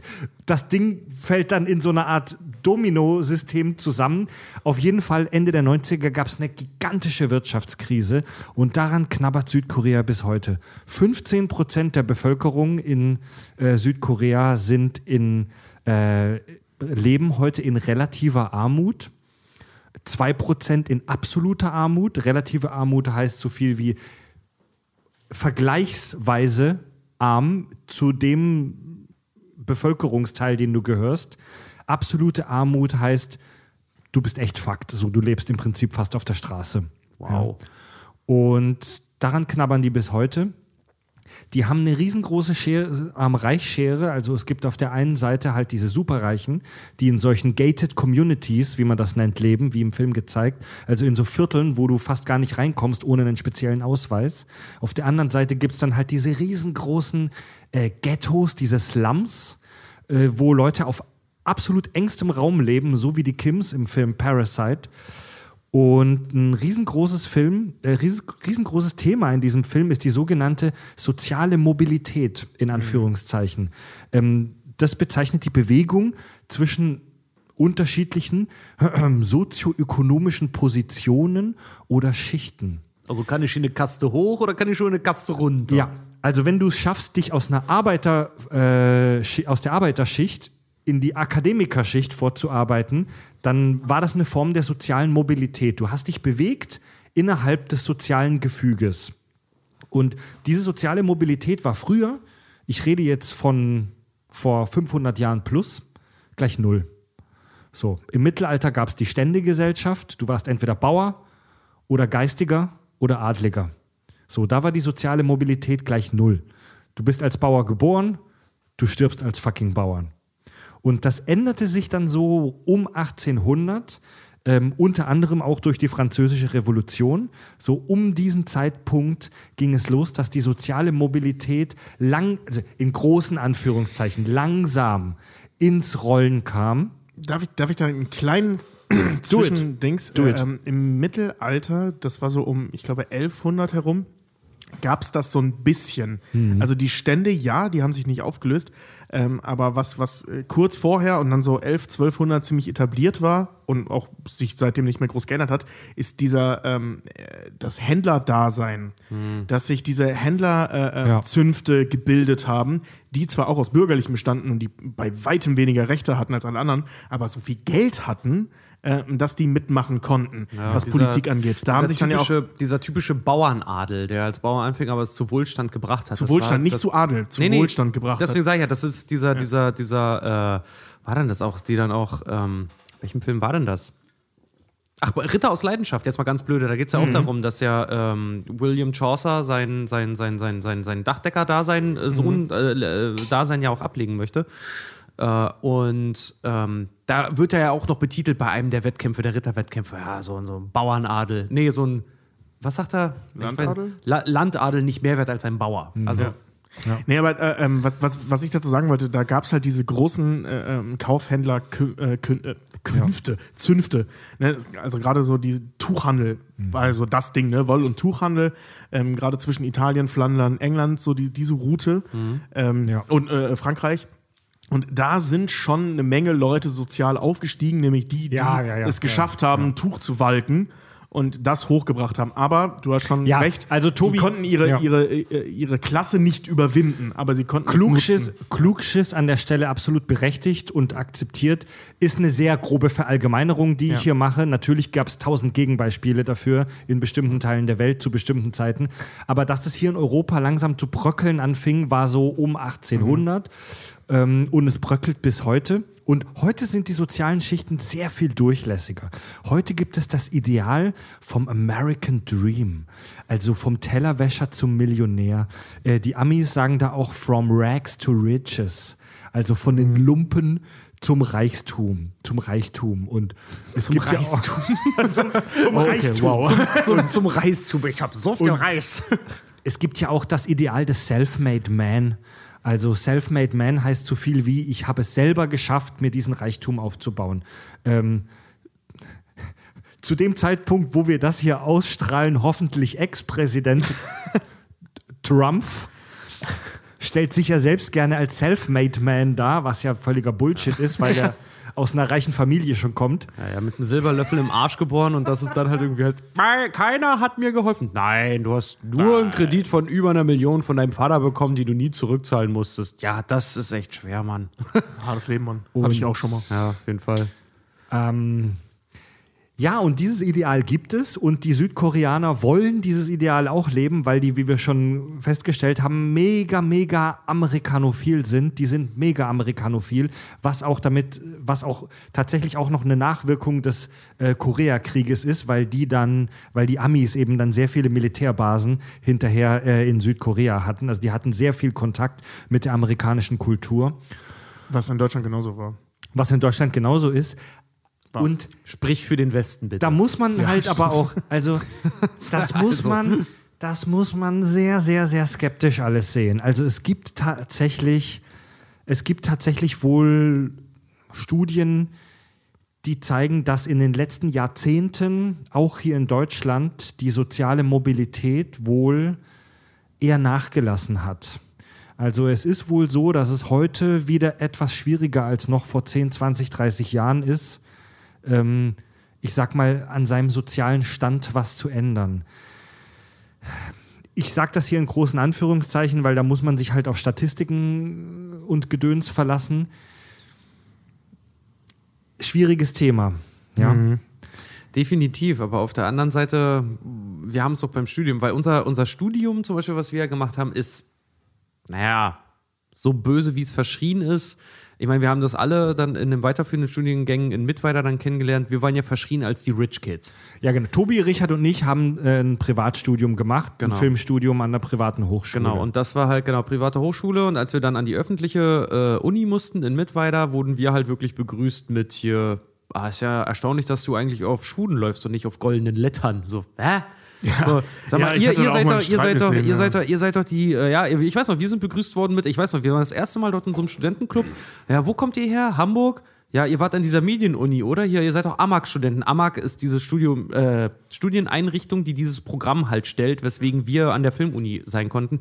Ja, ach ja, ihr komischen AMAG-Studenten, ihr kauft euch doch euren scheiß Bachelor. Was kostet der nochmal? 25, 26.000 irgendwas? Du, Alter, so, was, was, was, ist denn hier los? Ja, voll, ne? ich habe einen scheiß Kredit für die Nummer aufgenommen, die ich nicht zurückzahlen kann. Fick dich mit reich. Ja, so, ne? Also, das war. Ja, äh, gut, bei, Und da bei muss uns man, ist da es muss noch man mal sagen, im Studium habe ich es trotzdem kennen, weil natürlich hatten wir dann auch solche Leute da, die äh, jetzt halt gesagt haben, so, ja, ich wusste nicht, was ich studieren sollte. und dann haben auch, meine ja. Eltern gesagt, dann mache ich das jetzt halt. Ne? Da haben Mama und Papa dann mal schnell, also nichts gegen jemanden, der mal 25.000 Euro halt mal schnell aus der, aus der Tasche halt zahlen kann und mit sein Kind so ein Studium machen kann. Absolut nichts dagegen. Die Frage ist halt nur immer, wie bringst du es hervor? Ne? Ja. Wie, Ja, wie, wie sagst du, wie erzählst du darüber? Dann hast du wirklich so ein paar Leute da gehabt, wo du äh, halt echt auch da standst und dir dachtest, okay, alles klar, ihr seid äh, so. Hast du halt gemerkt, Reichtum bleibt bei den Reichen irgendwo auch. Also ja, damit wird jeder von uns und auch viele von uns, unseren Hörern werden damit bestimmt Erfahrungen gemacht haben, so mit diesen, mit diesen, mit diesen sozialen Schichten. So muss man halt drüber schwätzen. Also wir haben, wir haben unser Privatstudium jetzt tatsächlich gemacht, weil es halt das in dieser Form nicht gibt von öffentlichen Einrichtungen. Ja. Es gab ja auch ein, ein paar Jahre lang in Deutschland gab es Studienkredite. Äh, Quatsch, Studiengebühren. Ja, wir mussten Studienkredite aufnehmen, viele von uns, die das Filmstudium gemacht haben. Priva also hier Privatkredite, nicht von der, also von der, kein BAföG oder sowas, Leute, sondern hier richtig schön Privatkritik von einer, von einer Bank, bei dem ich, ich kann es ich kann's euch ja mal sagen, weil ich in zwei Jahren schuldenfrei bin, äh, fucking 7% zurückzahle. Also ich habe 30.000 Euro aufgenommen Wow. und 41 ungefähr zahle ich zurück oder so. Und ähm, es gab ja auch Studiengebühren ein paar Jahre in Deutschland, die wurden dann wieder in den meisten Bundesländern eingestampft, gestampft, was ich persönlich sehr gut finde. Ja. Weil das sind halt immer so Hürden. Wenn du Studien, Studiengebühren hast, sind es Hürden, die dich daran hindern, deinen sozialen Stand zu, zu verbessern oder zu ändern. Bei den Amis ist es ja ganz krass. Also die Amis sind in Sachen sozialer Mobilität ja eigentlich die schlechtesten, so mitunter. Weil bei, wenn du bei den Amis gescheit studieren willst, brauchst du ja, also du brauchst Vermögen im Background. Naja, oder du häufst dir so lebenskrüppelnde Schulden an, dass du an deinem 90. Geburtstag nicht nur deinen Geburtstag, sondern auch gleichzeitig deine Schuldenfreiheit Also bei den Amis-. Studienkredit. vom Studienkredit Also bei den, Am, bei den Amis gibt es ja auch so Community Colleges, also so öffentliche Hochschulen, so was bei uns halt völlig normal ist. So, ich studiere an der Uni, an der Uni Hamburg, ist eine öffentliche Hochschule. Alles klar, cool, Studium gemacht, geil. Hier, willst du einen neuen Job haben? Geil. Bei den, wenn du bei den Amis sagst, ich habe auf einer öffentlichen Hochschule, auf einem Community College äh, studiert, damit wird in der Serie Community ja auch gespielt. Mega So heißt es, das ist halt so wie wenn du, du hast dein Studium im Kindergarten gemacht, so du warst Ja. irgendwo im Ghetto. Ja, das Ja. ist echt krass. ja. Und das, das, das, das lässt soziale Mobilität komplett verkrüppelt zurück, wenn du sowas hast. Stimmt, da gibt da Wenn du so ein System hast. bei Scrubs so eine Szene, ne, wo Elliot, die aus, einem, aus äh, dem reichen Connecticut kommt, äh, hat natürlich keine ähm, Schulden für, ihr, ähm, für, für, für ihre Uni gehabt. Und ähm, dann geht es ja darum, irgendwie, dass die, die keine finanzielle Unterstützung mehr von ihren Eltern bekommt, bla bla. JD und und JD da, JD da steht mit so einem Glas Champagner auf, so- auf so einer äh, äh, Dachterrassenparty so, Elliot, ich habe 200.000 Dollar Studienschulden. Du wirst schon klarkommen. Du wirst das schon irgendwie schaffen. Ja, das ist die Folge, wo sie noch zeigen, äh, so entweder so als, als Arzt verdienst du so viel wie ein Tankwart ungefähr. Also muss man sich irgendwie. Weniger als ein Hausmeister. Ja, muss man sich ungef ungefähr zu, zu behelfen wissen. Oh, und dann zeigen sie mal Schnitt auf Elliot, die in ihrer toll eingerichteten Bude sitzt bei dem Glas Wein. Oder dein Vater zahlt alles. Schnitt auf Turk und JD oder du klaust Zeug und der ganze Kofferraum voll Pudding. Also t- das muss man sich mal, also der Gag kommt so ganz gut rüber, so mit diesem, ne, ich habe die Schulden, bla bla. Aber man muss sich diese Summe mal auf der Zunge zergehen lassen. Ne? Wir sprechen hier von, wie alt sind die da? Ich glaube so 27, 28. Äh, ähm, zum, das ist in der vierten Staffel, da müssen die irgendwie so Ende 20 sein. Ähm, da, da sitzt dieser Dude da, Arzt, ja, also jemand, der einen wirklich, wirklich, um dieses wunderschöne Wort zu benutzen, systemrelevanten Job macht, nämlich Leben retten. Äh, der hat 200.000 Dollar Schulden. Das muss man sich mal wegtun. Ne? Also natürlich hast du keine Chance, da aufzusteigen. Ich meine, JD jetzt in dem Fall kommt auch nicht aus, aus reichen Verhältnissen. Im Gegenteil, so geschiedene Eltern, Mu- Mutter macht keine Ahnung, ehrlich gesagt. Ich glaube gar nichts außer trinken. Äh, Und ja, der Vater- und heiraten. Und heiraten. heiraten und, äh, und der Vater, ist Vertreter. Äh, Vertreter für Stifte. So, ne? Also, der kommt. so, und um für sich selbst aufzusteigen, musste der 200.000 Dollar Kredit aufnehmen, um dann zu erfahren, dass er weniger verdient als der Hausmeister. Übel. Na, also, das, das ist schon. Das ist da alles sehr humoristisch, aber wenn man sich da. Wenn man da mal hinterschaut, siehst du halt, dass die, diese soziale Aufstiegsmöglichkeiten praktisch nicht mal vorhanden sind. Selbst wenn du es bezahlt hast, aufzusteigen, funktioniert es immer noch nicht, weil du zwar als Arzt geachtet bist, aber kein Geld verdienst. Das war auch mal, ich glaube, die meisten äh, Wer wird Millionär-Gewinner oder Kandidaten, die halt auch irgendwie so in unserem Alter waren, die dann halt auch gefragt wurden, ja, wenn sie heute gewinnen würden, was würden sie mit dem Geld machen? Ich glaube, ich, äh, hatten sie mal, ver- RTL hatte sowas mal veröffentlicht, dass 80 Prozent der Leute gesagt haben, Studiengewinn zurückzahlen. Ja, ja. So. Ja, und das ist also, weißt du, nie, wir, wir sind nicht der sozialistische Podcast so, wir sind der Podcast mit Klugschiss. Es geht nicht darum, dass armen Leuten jetzt irgendwas in einem Übermaß geschenkt wird. So. Es geht nur darum, dass jeder eine faire Chance hat, ähm, sich nach oben zu arbeiten. So. Und ich habe das auch schon bei mir im, im Freundeskreis kennengelernt. Ich habe jemanden im direkten Freundeskreis, der wirklich aus einer Arbeiterfamilie kommt, der, ähm, dessen Eltern wirklich sehr wenig verdient haben, der aber dann, weil er sehr clever war, Tobi und Richard halten Ja. die Hände. Ja, das also euch geht's genauso. same, same, so. Und der es dann aber halt Metzger. und der es dann halt aber geschafft hat, was einen mega schweren Studiengang zu meistern und der jetzt einen sozialen Aufstieg hingelegt hat, der jetzt viel mehr verdient als seine Eltern früher noch so. Das ist sozialer Aufstieg. Und warum hat er das geschafft? Weil es in Deutschland zum Glück keine oder sehr, sehr geringe Studiengebühren gibt. Er hat an der öffentlichen Hochschule studiert und er hatte halt das Glück, dass er noch bei seinen Eltern wohnen konnte. Wäre da jetzt in der Familie irgendein Scheiß, also wären seine Eltern jetzt arbeitslos oder vielleicht sogar Pflegefälle oder so, wären seine Eltern krank oder so, Ja. hätte der das vielleicht nicht geschafft. Ja, das ist, das, ist, das ist ein Spiel mit einem heißen Draht. Jedes Mal. Und da kommt hier, das ist, das ist die Kapitalismuskritik, die hier der Regisseur bei Parasite auch anbringt. Der Regisseur ist übrigens auch äh, studierter Soziologe, hat Soziologie studiert. Und äh, bei Parasite schaffen die Protagonisten den sozialen und wirtschaftlichen Aufstieg nur durch Betrügereien. Die sind mega clever. Die verhalten sich in vielen Situationen im Film so, dass wir denken, eigentlich sind die viel klüger als die Reichen. Ähm, und es gibt so diese, diesen, diesen Spruch, wer sich anstrengt, der kann alles schaffen. Der in der Theorie klar stimmt, der in der Praxis dann aber oft ausgehebelt wird. Und genau das sehen wir hier in dem Film. Ähm, bei Parasite, die Reichen schanzen sich über Beziehungen die Jobs zu und die Armen, obwohl die mega viel drauf haben, obwohl die im fucking Internetcafé irgendwelche krassen äh, Urkunden fälschen, die schaffen es nur durch Betrügereien nach oben. Und wir fiebern in diesem Film wir fiebern in diesem Film mit, mit, mit diesen sozialen Aufsteigern, obwohl sie mit mega unfairen Mitteln arbeiten. Die erste Hälfte des Films fiebern wir Und, mega mit denen. und das, das Krasse ist, der große Erfolg der armen Protagonisten ist, dass die dann am Ende den Reichen dienen dürfen. Wir sehen gar nicht, wie die die überflügeln oder sich selber so ein geiles Haus kaufen, sondern die Armen sind so arm, dass, es der, dass der größte Erfolg für sie ist, für die Reichen arbeiten zu dürfen. Man muss dazu sagen, sie gehen einen Schritt weiter. Der krasseste Traum, den sie spinnen, den sie aber auch relativ schnell dann wieder ad acta legen, diesen Gedanken, ist, die Schwiegereltern könnten eventuell reich sein. Nicht mal, dass, dass die sich da äh, irgendwie dann da leben oder so, sondern einfach nur, das könnte dann das Haus unserer Schwieger, äh, äh, deiner Schwiegereltern sein. So, das muss man sich mal wegtun. Ja. Das alles. Ja, das ist, ey, Alter, bei uns, äh, bei, ich weiß noch, bei, bei mir in der Stadt, da war das dann auch bei manchen, bei manchen Mädels, wenn die halt nichts konnten. Ach Quatsch, bei, nicht nur bei mir, das gibt's ja überall. Dass wenn du jemanden hast, der halt offensichtlich halt auch in der Schule schlecht ist oder so dann gesagt ist, äh, schnell ja auch gesagt wird, nein, Glück bist du hübsch, rei reichst du mal einen heiraten. Äh, heiratest du mal einen, reich, einen reichen Typen. Ich hasse diesen Spruch so sehr. Ich finde das auch, ich, find, ich, ich fand das auch immer so unterste Schublade, weil ähm, das halt auch immer so schnell suggeriert, dass du das halt auch nur dadurch schaffen kannst. Dass jeder Mensch halt Grips in, in, in der Birne hat und dass du dich halt auch aus deiner Scheiße selber rausschaufeln kannst. Äh, das ist möglich. Ja, das ist fucking schwer, aber ja, scheiße nochmal, das ist möglich. Ja, ich habe dir Kommt neulich an, wo du erzählt, bist halt, ne? ich Darum habe dir neulich, ich habe äh, Tobi, ich habe dir neulich erzählt von dem Typen, den ich äh, kennengelernt habe jetzt oder von dem ich gehört habe. Äh, ich selber persönlich habe ich leider noch nicht kennengelernt, ist an mich rangetragen worden auch, aber der halt auch ähm, seinen Master jetzt mittlerweile gemacht hat von einem ähm, Hauptschulabschluss. Der hat Hauptschule, seine Hauptschule geschafft, dann irgendwann mal äh, sein Abitur halt irgendwie nachgeholt, im Zuge dessen halt auch seine Realschule geschafft und dann Abitur irgendwann nachgeholt, dann ins Ausland gegangen, dann da studiert, seinen Bachelor gemacht, wieder hergekommen, Master gemacht, arbeitet jetzt mittlerweile äh, ziemlich gut bei einer, bei einer Beratungsfirma.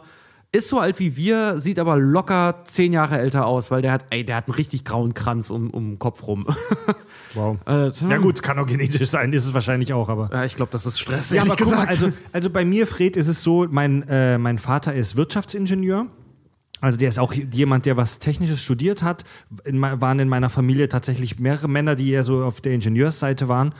Und ich konnte immer in ein äh, funktionierendes, intaktes Elternhaus zurückkehren und hatte immer, ich sag mal, ein gemachtes Nest. So, natürlich musste ich, wie wir alle, uns auch beruflich ähm, äh, beweisen. Aber ich hab, wusste immer, dass ich so eine Base habe, wo ich zurückkomme, wo ich dann zur Not auch bei meinen Eltern leben kann. So, aber wie war es denn bei euch? Habt ihr zu einem Zeitpunkt in eurem Leben mal irgendwelche Widerstände gespürt gegen den sozialen Aufstieg? Äh, andauernd. Also ich war, ähm, also nicht nur Privatschule, ich war auch auf einer Privatschule vorher, äh, diesem äh, Internat, von dem ich mir mal erzähle. Und ähm, also ich komme halt wirklich aus sehr ärmlichen Verhältnissen. So als bestes Beispiel, wir haben mal sechs Monate ohne Strom gelebt, weil wir uns den nicht leisten konnten. Also das. In eurer ersten Studenten-WG, ja. Nee, nee, nee, bei meiner zu. Familie zu Hause. Echt? Ja, ja. Und äh, ähm, also ich komme wirklich aus sehr, sehr ärmlichen Verhältnissen. Und war dann aber, weil das meiner Mom so wichtig war, bla bla, ähm, auf dieser Privatschule. Das hat meine Oma damals mehr mit Würgen und Brechen irgendwie von ihrer Rente bezahlt. Keine Ahnung, wie die das gemacht hat. Weiß ich bis heute nicht. Verrät die mir auch nicht. Ähm, war ich halt auf dieser Schule und da waren halt relativ viele gut betuchte Leute. Jetzt nicht mega reiche, aber halt so Leute, die sich das halt leisten konnten. Diese, ich meine, Internat hat zu dem Zeitpunkt, glaube ich, 1600 Euro im Monat gekostet. Ui. Ähm, ich war im Tagesinternat, ich konnte nicht im Internat sein, weil es war zu teuer. Ähm, also nicht voll im Internat sein, dass ich die ganze Zeit da war, was auch gut war. Aber deine Eltern ich hatte haben mein dich Zimmer halt und so. dahin geschickt, damit du halt diesen super Abschluss von dieser renommierten Schule halt abholst. Genau, ne, dass, dass ich halt eben diesen sozialen Aufstieg schaffen kann. Ob das jetzt so ist, das sei mal dahingestellt. Ich bin mittlerweile Podcaster mit Kacke auf dem Arm tätowiert, aber Wir sind auf dem besten Weg, Selfmade Man zu werden. Mit mir immerhin, ne? Also, äh, und da die Widerstände sind natürlich relativ groß, ne? Also, du wirst ja auch völlig anders angeguckt. Ich wurde, ich glaube, die ersten drei Jahre in der Schule grundsätzlich nur Metzger genannt, weil mein Vater Metzger ist. Ehrlich? Ja, klar, gemobbt wie Sau. Äh, Gerade deswegen, weil ich war halt arm und hatte auch dementsprechende Klamotten an. Shit. Das merkt man dann schon. So ab einem gewissen Alter irgendwann nicht mehr. Zumindest war das bei uns nicht so. Jetzt bin ich aber auch ein Typ, der eine große Fresse hat. Äh, Aber ähm, deine, aber so- dein, aber Oh, ja, deine alte, Familie, alte, alte Klamotten aus der Familie, Ja. aus der Familie tragen. aber so, deine ey. Familie Ja, hat den sozialen Aufstieg von dir praktisch begrüßt und sogar gepusht. Es war deren Idee, ich meine. Okay.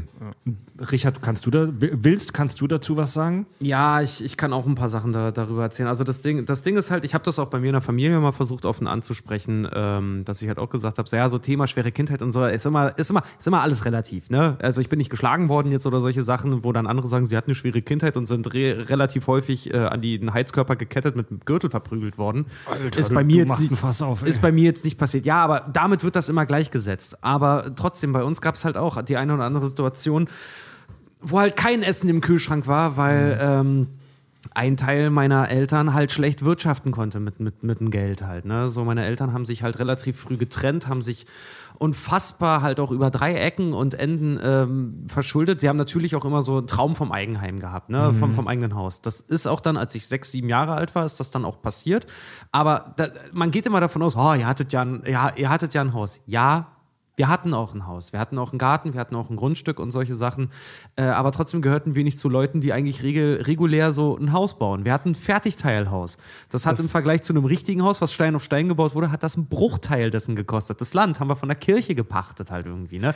Diese ganze, warte mal, diese, diese ganzen Kredite da drumherum, damit das alles möglich gemacht wurde, das ist, das wird mir auch jetzt erst, je erwachsener ich werde, desto mehr weiht mich meine Familie da auch so ein bisschen ein. Das war über tausend Ecken und Enden durch Freunde und Familie dann halt auch irgendwie möglich. Es ist nicht so, dass meine Eltern das von jetzt auf gleich stemmen konnten. Das war viel Überlegung und viel jeden Penny sechs, sieben Mal ausquetschen und rumdrehen, bis und, was ging halt. Und ne? Kredite aufnehmen und Ja, so. Also wir haben damals auch, äh, da war ich auch so sechs, sieben, da haben wir das äh, Haus meines Opas gekauft. Ähm, also da hat meine Oma noch drin gelebt, mein Opa ist gestorben, wir haben das Haus gekauft, ähm, um diesem ganzen Erbzeug äh, aus dem Weg zu gehen. Ähm, bla bla, super komplizierte, nervige Scheiße. Ähm, jedenfalls war das einer der großen Genickbrüche. In, äh, finanziell gesehen in unserer Familie. So, ja, wir hatten ein Haus, auch ein relativ großes Haus sogar. Ähm, also so ein, so ein Endreihenhaus, das Opa damals selber gebaut hat, relativ groß, relativ großer Garten und so. Aber um das äh, kaufen zu können, mussten wir einen Kredit aufnehmen und dieser Kredit hat dieser Familie das Genick gebrochen. Ja. So, ne? Ähm, weil dann halt auch schlecht gewirtschaftet wurde und so weiter und vor allem nicht genug verdient wurde. Also es war total dumm, dieses Haus zu kaufen. Ja. Äh, und, aber dann hieß es nämlich auch, ihr habt doch ein Haus. So, ja, dieses Haus laugt uns aus. Das hätten wir niemals kaufen dürfen. Ja, so, so in etwa. Und bei meiner Familie war es halt irgendwie auch so, da war die Hoffnung halt auch drin, so ja, wir holen uns ein Haus, wir leben da drin und wenn's all, wenn wir alt genug sind und meine Schwester und ich dann auch ausziehen und das passt. Und meine Mutter oder so, weil meine Eltern sich ja relativ früh getrennt haben. Das ist auch so geil. Meine Eltern haben sich getrennt, als ich so sechs, sieben Jahre alt war ungefähr. Ne? Und als mein Vater dann halt auch ausgezogen ist, das hat auch nochmal gedauert, weil er es sich nicht leisten konnte, halt auch von jetzt auf gleich halt zu gehen. Ähm, war das Ganze dann halt auch noch so, dass ähm, meine Eltern sich halt erst haben scheiden lassen in meinen 20ern. Weil vorher kein Geld da war für eine Scheidung. So. Ähm, ja, und ja, es, hm, es war immer, es war immer sehr viel, sehr viel dann halt so, hast doch das Gefühl, aber es war immer sehr viel auf Pump. Ne? Wir haben an der polnischen Grenze gewohnt, Klamotten wurden dann halt auch in Polen geholt, meine Sportschuhe wurden in Polen geholt. Jeder Penny wurde dreimal ausgequetscht. Gut, jetzt kann man auch nicht erwarten, klar, auch gerade wenn du halt Kinder hast oder zwei Kinder hast, ich will auch nicht sagen, das kriegt man schon irgendwie hin, das ist auch hart. Das ist auch eine, eine finanzielle Absolut. Belastung. Wenn du Haus und Kinder hast, so, ey. Alter, so, da, ich will da niemandem da, da irgendwie reinsprechen oder sowas, ne? Aber unser, unser, unser Garten war halt dann auch irgendwie, war so ein.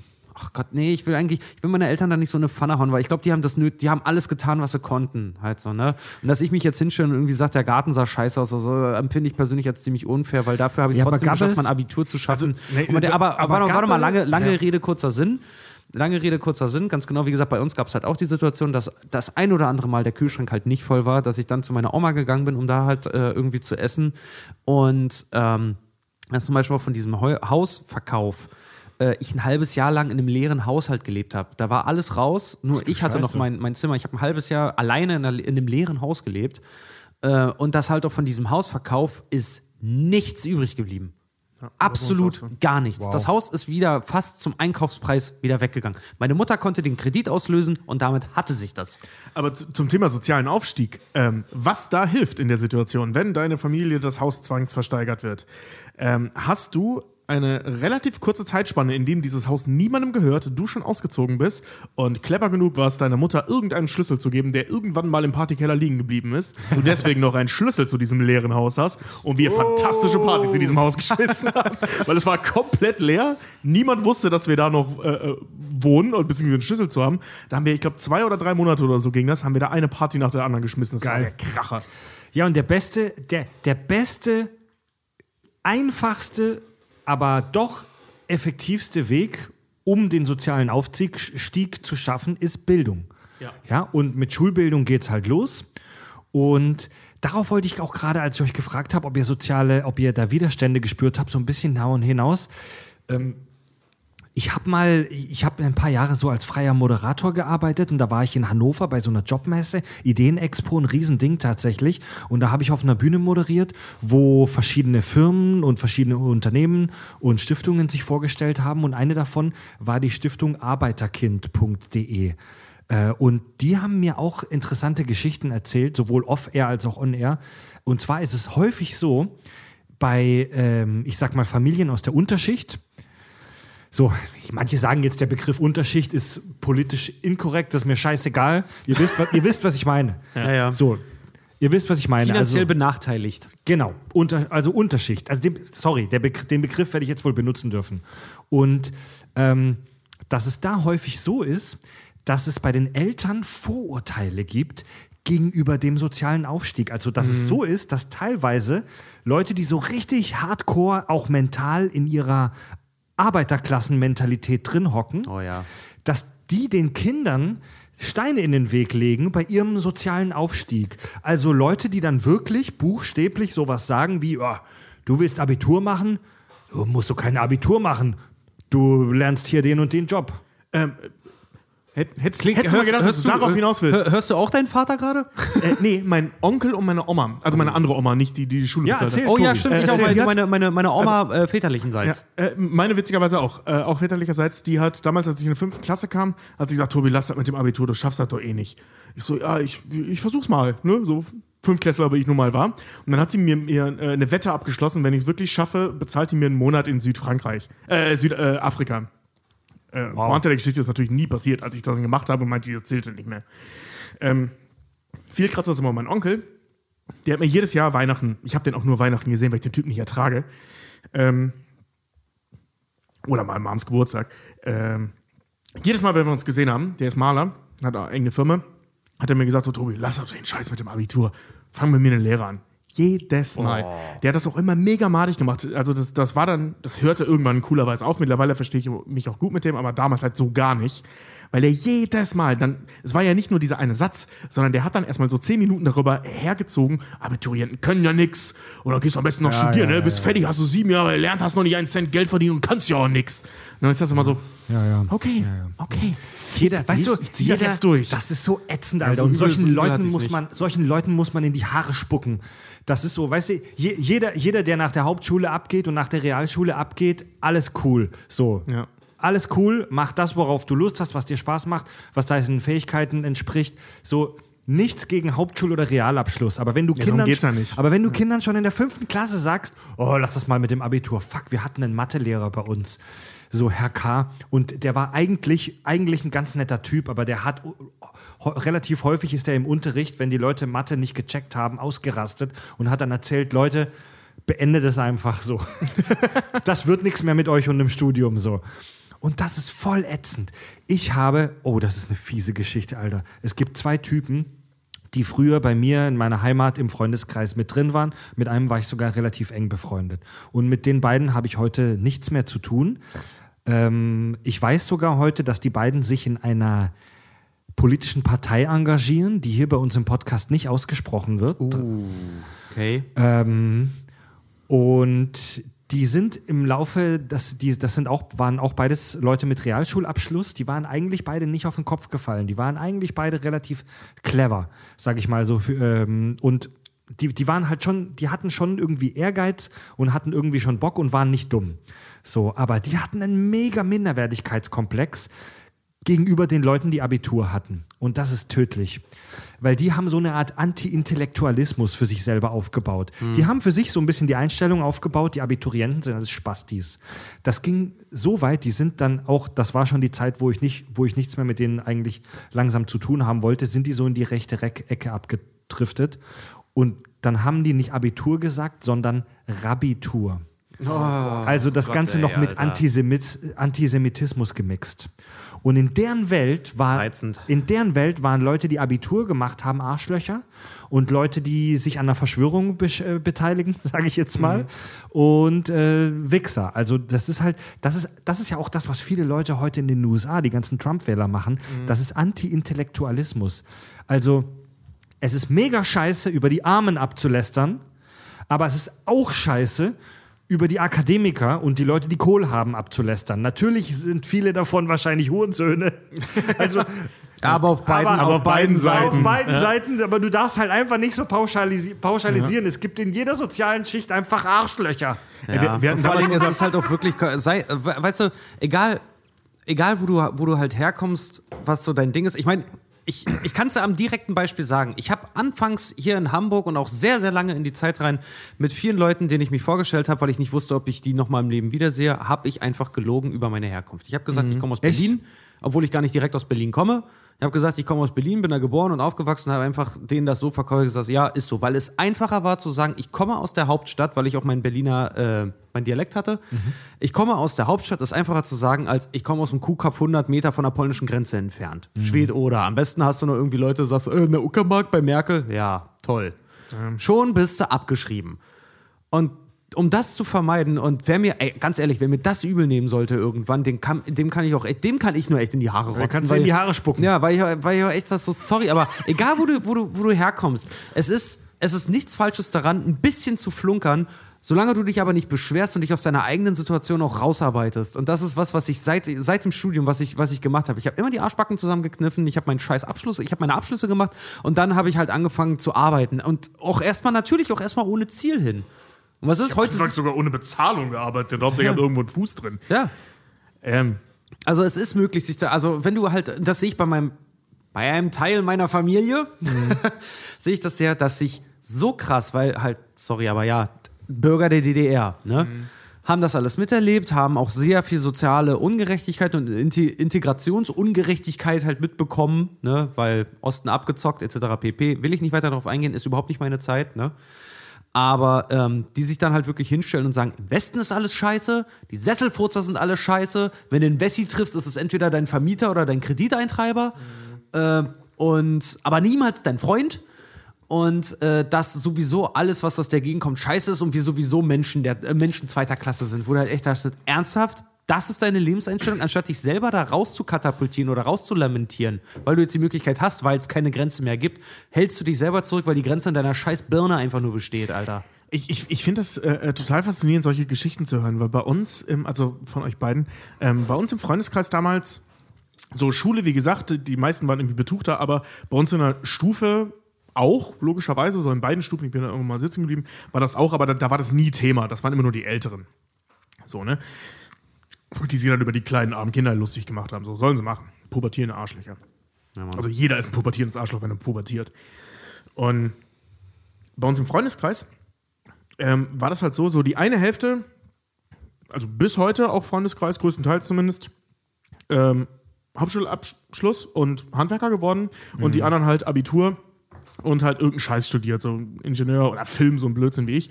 So, also wirklich so, so von allem was. Und das war, ist bis heute größtenteils, wie gesagt, so ein Freundeskreis. Irgendwie war das nie bei uns Thema. So, wir haben uns gegenseitig übereinander lustig gemacht, aber witzigerweise nie über die Tatsache, dass wir unterschiedliche Bildungsgrade haben Ist ja gut. sondern immer nur, wenn ich angefangen habe zu schwafeln, hieß es immer, aber Tobi, hör mit deinem scheiß Rallye-Elka-Zeug auf. Das war so ein, irgendwann so ein Totschlag-Wort, äh, dieses Rallye-Elka, das war so das Hasswort meiner Leute. Weil als ich halt Rallye-Elka hatte, wurde ich, bin ich, bin ich zum ekelhaftesten Klugscheißer aller Zeiten geworden, weil ich dachte, ich habe die Weich Weisheit gepachtet. Also als nicht Christ, sondern als Philosoph eher. Total bescheuerte Zeit. Und ähm, während ich dann aber gleichzeitig auch immer so, ey Jungs, ich habe ein Problem. Kann mir jemand zeigen, wie man eine Glühbirne auswechselt? Weißt du, so. Also das, das war halt so, so ein Geben und Nehmen. Ne? So, ich habe denen halt bei den Schulaufgaben geholfen, die haben mir gezeigt, wie Dinge funktionieren. Ne? Also wie, wie ich, äh, ein Kumpel von mir ist halt Elektriker, der hat mir halt gezeigt, wie ich ein Kabel auseinanderschneide und wieder zusammenbaue. So, so, so ein Scheiß halt. Ne? Also so, die, so Basics halt. Ne? Und haben uns so gegenseitig halt irgendwie befruchtet. Ähm, teilweise auch im wahrsten Sinne des Ja, Wortes. und, ähm, Und das ist halt äh, äh, so ein bisschen dass ich das nie so richtig mitgekriegt habe. So, das war immer Teil irgendwie unser aller Leben, dass diese, diese zwei Schichten, witzigerweise hatten wir nicht einen Realschüler bei uns im äh, äh, äh, Freundeskreis, sondern nur Hauptschüler oder Abiturienten, ähm, dass das halt so ein, so, ein- so ein funktionierender Mischmasch ist. Und die Probleme habe ich tatsächlich erst in Hamburg kennengelernt. Ja, Tito. Ich, ich, Total fand, schräg. ich fand's auch immer total witzig, weil äh, Bildungsgrad war bei uns auch nie so ein Problem. Weißt du, da hat der Hauptschüler und der Realschüler, die mit dem Abiturienten zusammen, die haben abends zusammengesessen und, und gesoffen. Jedenfalls in den Kreisen, in denen ich mich bewegt habe. Ne? Ähm, oder zu so einer Rapmusik gehört, geskatet, whatever halt gerade irgendwie angesagt war. Ne? Oder auf Rapmusik? LAN, auf LAN gegangen. Rap? Habt ihr, Dro habt ihr auch Drogen genommen? Immer, du, durchgängig. Auf jeden Fall. Alter Falter. Was hab ich an Monteschnitten weggeballert? nee, Darf ich, da mal vorbei, darf ich da mal vorbeikommen? Nee, Fred, das hältst du nicht aus. nee, aber jedenfalls, ähm, nee, wie gesagt, dieses ganze Bildungsgewichse haben wir uns auch nie gehabt. Was ich halt immer nur äh, äh, total irritierend fand, als ich Abitur gemacht habe und dann Leute mich auch gefragt haben, ja, was hast du denn jetzt vor? Ich sag, ja, studieren. Geil. Studieren? Ja, studieren ist gut. Wo gehst du denn hin? Nach Hamburg, äh, in Westen. Weil mal die erste Reaktion gleich, gehst nach Hamburg, in Westen. Die Leute so aktiv sofort eine Antipathie gegen den Westen gehabt. Wo ich halt mich auch immer noch hingestellt habe und gesagt habe, ja komm, das ist jetzt 20 Jahre her und ihr redet mal, ja, ich weiß, bei euch war das eine ganz andere Zeit. Und dann komme ich nach Hamburg, fange hier an zu studieren und original habe ich das hier dann kennengelernt. Kurzzeitig, also was heißt kurzzeitig? Nee, ich habe so Leute kennengelernt wirklich, die vor denen meine jetzt so blöde wie es klingt, wo, wo, wovor mich meine Eltern Wovor du gewarnt wurdest? Ja, wovor ich mehr oder weniger durch mein Elternhaus und durch die Leute, mit denen ich aufgewachsen bin, gewarnt wurde. Das ist mir hier dann plötzlich passiert, weil natürlich, ja klar, es gibt Arschlöcher auf beiden Seiten. Im Osten als auch im Westen. Hier im, im, im, in Hamburg gab es dann auch Leute, die sagten, wo kommst du nochmal her? Ja, da und daher. Ja, äh, aus Schweden. Das ist von Osten, ne? Hast du überhaupt ordentlich was gelernt? Das ist so, Alter, das hat was? Dich, das hat dich direkt zu jemand gefragt. Das, so wurde ich direkt angesprochen. Und das Geile war, ich dachte immer, das wäre nur ein Problem, für das, das wäre ein. Problem der äh, älteren Generation. Äh, aber tatsächlich ist mir das auch mit Leuten aus meinem Studiengang passiert, wo ich echt dachte, sag mal, ihr habt doch einen Schuss nicht gehört. Wir sind überhaupt nicht Teil dieser Diskussion. Überhaupt waren wir nie. Wir sind Das nicht Osten sick. und Westen. Seid, wir, wir, sind, wir sind alle ohne diese scheiß Mauer aufgewachsen. Das ist echt sick. Weil, aber ja, um, um den Kreis zu schließen, wenn, wenn ihr das Gefühl habt, also liebe Hörer, auch als praktischen Tipp, mal als unbezahlte Werbung, wenn ihr das Gefühl habt, dass ihr in einer, in einer Arbeiterfamilie lebt, wogegen ja gar nichts zu sagen ist, aber dass ihr einen sozialen Aufstieg machen möchtet, dass ihr vielleicht zum Beispiel äh, schulisch äh, auf dem Bildungsweg irgendwie mehr haben wollt, aber sich da Widerstände auftun, egal ob es jetzt familiäre Widerstände oder finanzielle Widerstände sind, dann meldet, wendet euch doch mal an die Stiftung arbeiterkind.de, die euch da tatsächlich beraten äh, und euch dafür Tipps geben können. Ja. Und Leute, auf jeden Fall ziemlich geil. Leute, weißt du, irgendwelche Bonzen, die sagen, arme Leute sind scheiße, das ist scheiße. Aber irgendwelche armen Leute, die sagen, Bonzen sind scheiße, das ist genauso scheiße. Wenn ihr solchen Leuten begegnet, spuckt ihnen in die Haare. Wo auch, wo, wo auch immer ihr ihnen begegnet, spuckt ihnen in die Haare. Ich möchte noch ganz kurz sagen, dass ich meine Beschimpfung Hurensohn von vorhin hiermit offiziell zurücknehme, denn Huren arbeiten auch hart an ihrem sozialen Aufstieg. Ersetzt diese Beleidigung durch mh, Mundatmer oder Arschhaaresser. Z Zwischengeher finde ich immer witzig.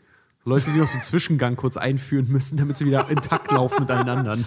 Oder Schwachkopf, finde ich gut. Schwachkopf ist Schwachkopf fantastisch. ist auch geil, ja. Warmdusche, was gibt's doch hier? Brötchen über der Spüle aufschneider. Ey, das mache ich auch. Damit danach Oder was ich auch immer ganz witzig finde, also ich finde es immer noch witzig, einfach weil ich das Wort so witzig finde, obwohl es heute jeder macht. Du Sitzpisser. ja. Aber weißt du, was ich an Schwachkopf so geil finde? Ja, ja, weil, weil Schwachkopf ist so die maximale Beleidigung. Weil du, du, äh, ähm, du sagst nicht, dass jemand behindert ist, weil das ist eine Krankheit, das ist fies, das ist keine Beleidigung, das ist ein Problem. Ähm, du sagst aber auch nicht, dass er dumm ist, sondern der ist einfach schwach in der Birne. Das, Ja, ja, das ist ja, so, da, ja. da, da ist Er will einfach nicht. Genau, also da ist einfach nicht genug los. Der ist zu klug, um dumm zu sein, aber zu dumm, um klug zu sein. Er ist einfach schwach. Das finde ich Ja. total geil. Voll geil. Schwachkopf. Beste Schwachkopf, Beleidigung. fantastisch. Ja. Oder Sub- oder Kaltsuppenesser finde ich auch sehr gut. Dünn, Dünnbiertrinker. Oh, das ist gut. Aber gibt es Dünnbier überhaupt in Deutschland? Sind das Leute, die Wasser in Bier kippen? Und ich will jetzt keine Sprüche über Kölsch hören, ich stehe auf Kölsch. Ja. Oder, oder Vorurteile gegenüber amerikanischem Bier. Aber das, Ja, was, der- das, was Richard gerade vorhin beschrieben hat mit diesem Ossi-Wessi-Ding, das nennt man in der Psychologie unter anderem den Status Quo-Bias. Also Vorurteile gegenüber allem, was deinem Status Quo, also dem, dem Ist-Zustand, zuwiderkommt. So. Ich bin Ossi, ich finde die Wessis scheiße. Ich bin Wessi, ich finde die Ossis scheiße. Ja. Ich bin Europäer, also finde ich Amerikaner scheiße. Zumindest in den letzten 30 Jahren. Ich bin, ich bin Amerikaner, also finde ich alles nicht amerikanische Scheiße. That's where dragons live. Um das nochmal ganz klar jetzt vielleicht zum Schluss des sehr persönlichen und geilen Gesprächs hier klar zu machen. Wir sind kein Kapitalisten-Podcast. Wir sind aber auch kein Antikapitalisten-Podcast. So, niemand muss sich dafür rechtfertigen, dass es ihm gut geht. Weil das ja auch manchmal gerade bei jungen Leuten so ist, dass dann Leute, die etwas finanziell besser gestellt sind, sich rechtfertigen müssen und als Bonzen dargestellt werden. Niemand, dem es gut geht, muss sich rechtfertigen, das ist gut so. So, wichtig ist halt, dass, dass jungen, gerade jungen Leuten, die da was dazulernen wollen und die aufsteigen wollen, die Möglichkeit geboten wird. Und Ja, das viel, viel, ich bin mir sicher, dass auch jeder unserer Hörer da mega spannende und geile und krasse Geschichten zu erzählen hat, in die eine wie auch in die andere Richtung. Eben. Also Ich möchte ganz, an ganz großer Pa- Appell nochmal an der äh, äh, Sache so, wenn es euch gut geht, das ist was Gutes. Mhm. So, ne? Also das, das lasst euch das bloß nicht madig reden von Idioten wie mir oder Richard, Ja, die, äh, die so. dann auf reiche Leute schimpfen. Ey, ich wünschte, ich wäre in derselben Situation. Wir versuchen daran zu arbeiten. Ja, Dummerweise haben wir uns einen Podcast ausgesucht. Das ist jetzt vielleicht nicht die beste Nee, aber- Idee. aber aber es wird, Aber es ist halt wirklich so, und ich muss, ich muss auch noch mal kurz die Lanze brechen, auch wenn man dann immer irgendwie sagt, man ist, man ist in, in, in finanziell benachteiligteren Verhältnissen halt irgendwie aufgewachsen, weil meine Mutter hat halt auch lange Zeit als Alleinerziehende mit zwei Kindern halt auch Hartz IV gekriegt, hat es trotzdem geschafft, irgendwie ein Haus zu stimmen. Klar, mit Unterstützung von der Familie äh, in, an allen Ecken und Enden. Ähm, aber ich muss auch noch mal bei aller Meckerei auch noch mal jetzt dazu sagen, so, ich weiß nicht, ob meine Eltern unseren Podcast hören, aber Mama, Papa, ich weiß, ihr habt euer Möglichstes getan. Wirklich. Und, Und- dafür, und- dafür ja. danke ich euch. Ich bin nicht in Lumpen rumgelaufen, ich hatte ein Dach über dem Kopf, ich hatte Essen, wenn auch nicht mal regelmäßig. nee, aber, aber ich, konnte, ich konnte Sport machen äh, lange. Ich hatte ein Fahrrad, auch wenn es beschissen war. Wir hatten ein Auto, auch wenn es beschissen war. Die Grundlagen, also es, war, es waren ja die, die Sachen waren ja da. Die Sachen waren ja, die Frage ist nur, was, was du halt wirklich, so, willst du dich hinstellen und dich beschweren oder willst du was draus machen? Ja. Und liebe Kinder, habt auch, um als kleine, um hier mal wieder moralisierend zu sein, liebe Kinder, habt auch, habt auch Respekt davor, was eure Eltern euch bieten, so dass die Ja. Wohnung, die Wohnung oder das Haus, in dem ihr wohnt, die Bluetooth-Boxen, über den ihr diesen niveaulosen Podcast in diesem Moment hört, es muss halt auch alles bezahlt werden. Kredite, Kredite, Kredite. Die meist, die allermeisten Leute verschulden sich über Jahrzehnte, um sich ge- geilen Scheiß zu leisten. Ja. Ärgert euch nicht, weil ihr das neue iPhone nicht habt. Ey, ganz ehrlich, ich habe mich auch lange geärgert. Ich habe mir mein erstes High-End-Telefon auch erst in meinen 30ern jetzt Gelei geleistet. Vorher hatte ich, hatte ich auch irgendwie, habe ich immer genommen, was halt irgendwie für mich funktioniert hat, bis es dann nicht mehr funktioniert hat. Äh, und ich dann gesagt habe, jetzt brauche ich wirklich mal was Neues. Mein erstes Smartphone habe ich mir tatsächlich nur geholt, weil ich unterwegs E-Mails abrufen musste, weil ich Aufträge dadurch versäumt Ohne habe. Scheiß, ich auch. Und zwar im Studium, als ich Ja. beschlossen habe, ich habe keinen Bock mehr auf mein Studium, ich will arbeiten ähm, und dann Aufträge angenommen habe, habe ich mir nur ein Smartphone gekauft, damit ich äh, äh, äh, Ja, und Mails da, bekomme. und da schlagen wir die Brücke wieder zum Film Parasite und zu unserem nächsten Thema. Eine der wichtigsten Ressourcen der Familie, gleich in den ersten fünf Minuten des Films, ist WLAN, Internet zu haben, damit die über moderne Kommunikationswege an Jobs kommen. Und hier ist jetzt zum Schluss die große Frage, ist die Familie in Parasite denn tatsächlich ein parasitärer Organismus? Oder eher die andere Frage, oder, oder nee, zusätzlich noch die Frage, wenn es einen parasitären Organismus gibt in dieser Geschichte, wer ist das? Weil wir haben drei Parteien, wir haben einmal die Parks, die, äh, die reichen Leute, wir haben die, an- ich weiß gar nicht, erfährt man den Nachnamen von denen, Äh, von diesem Ehepaar? Von welchem Ehepaar? Von dem, äh, wo der Mann im Keller lebt und die Nee, alte weiß ich nicht gerade. Und halt eben die Kims. So, wir haben diese drei Parteien. ja. Ähm, auf den ersten Blick haben wir zwei verschiedene parasitäre Verhalten, nämlich die Kims, die ein sehr aggressiver Parasit sind, die im Endeffekt sogar, im wahrsten Sinne des Wortes, den Wirt töten. Ähm, wir haben. Am Ende. Okay, Am aber Ende, da, am genau. Ende. Da sind wir, das, lass, uns, lass uns das nochmal aussparen. Nee, nee, ich, ich versuche jetzt gerade so, Okay. so, die- so die parasitären, Ver, Ver, äh, Dings, äh, par parasitären Formen runterzubrechen. Dann haben wir diese, äh, ähm, dieses Ehepaar, das ein sehr, sehr unauffälliger Parasit ist, die sogar ihr äh, das Essen selbst bezahlen, aber eben diesen Wohnraum nutzen, aber auch nur den Wohnraum, von der die eigentliche Familie, also der Wirt, nichts weiß. Im Prinzip wie so Darmparasiten, die wir haben, die wir unser Leben lang nicht bemerken werden, weil die völlig irrelevant sind für unser Wohlbefinden. Und wir haben die reiche Familie, die sich. Wir wissen nicht genau, was der Typ macht. Irgendwas mit IT. Irgendwas, Irgendwas irgendwas, mit mit, IT. irgendwas mit Technologie. Ja. Genau, aber was genau wissen wir nicht. Was wir aber wissen ist, zumindest von dem, was der Film uns suggeriert ist, die Leute leben auf Kosten der Armen. Wie auch immer. Das allein durch diese Wassersymbolik und so, dass alles nach unten fällt. Irgendwie leben die von dem der Arm. Und die sind vor allem, und das ist das Spannendste daran, die sind absolut nicht lebensfähig. Das sagt der Mann sogar. Wir sehen, äh, äh, also der, der Park sagt, meine Frau äh, äh, äh, kann nicht kochen, ich muss in stinkenden Hemden rumlaufen, wenn die Hauswirtschafterin nicht da ist. Wir, wir kommen überhaupt nicht klar. Schnitt, wir sehen die Frau, wie sie in einem Kochtopf ein Hemd wäscht. Ja, so, ne? Also ja, ja. Die, die können nicht leben, ohne die Arbeiterschicht auszunutzen. So, da ist jetzt die Frage, ist die Arbeiterschicht vielleicht der Wirt und die Reichen der Parasit, der aber deutlich besser davon lebt? Wie diese, es gibt äh, so Ranken im, im Urwald, die den Baum äh, äh, ähm, töten und viel besser da, äh, davon leben als der Baum. So, ne? Also das ist so, ähm, da ist jetzt die Frage, wir haben drei unterschiedliche parasitäre Verhalten in zwei Richtungen. Also einmal der große Fette, einmal der Baum, wo irgendwas hochwächst und von diesem Baum lebt. Und einmal den Baum, der von den Parasiten lebt. Beziehungsweise von dem, was an ihm hochwächst. Ja. So das, das Krokodil, das, das diesen, äh, diesen, diesen Vogel umkoppert oder der Wal mit dem, mit dem Putzerfisch. So der, der, der Wal hat viel mehr davon als der Putzerfisch im Endeffekt. Ja. Ich finde es ganz interessant, wenn man sich die Definition eines Parasiten dahingehend auch nochmal anguckt. Zitat: Ein Parasit ist ein Organismus, der sich vom anderen Leben, äh, Lebewesen in Klammern Wirt ernährt und diese zu Fortpflanzungszwecken befällt. Er kann den Wirt schädigen, indem er seine Organfunktion beeinträchtigt, Zellen zerstört und ihm wichtige Nährstoffe entzieht. Ist ein Parasit an einen Wirt angepasst, ist der Befall für den Wirt zumeist nicht tödlich. Das Ja. sind die beiden Das- Formen, die auf, die beiden ja, wir auf, pass machen. auf, Das finde ich nämlich echt Ja. interessant. Ich habe ich hab auch hier biologische Definitionen eines Parasiten. ist ein Organismus oder Virus, der einen meistens größeren Organismus einer anderen Art als Wirt missbraucht. Und ähm, parasitäres Verhalten geht, Richard hat es gerade gesagt, meistens mit einem Schaden einher. Also in der Biologie ist ein Parasit meistens jemand, der seinem Wirt schadet. Und wenn wir das Ende des Films mal aussparen, wo das alles eskaliert, ähm, finde ich nicht, dass die Kims hier den Pax schaden, sondern sie nutzen ihnen sogar, denn obwohl sie sich ihre Stellung und ihre, und ihre Position ergaunert haben, führen sie die gut aus. Der Vater ist ein guter Fahrer.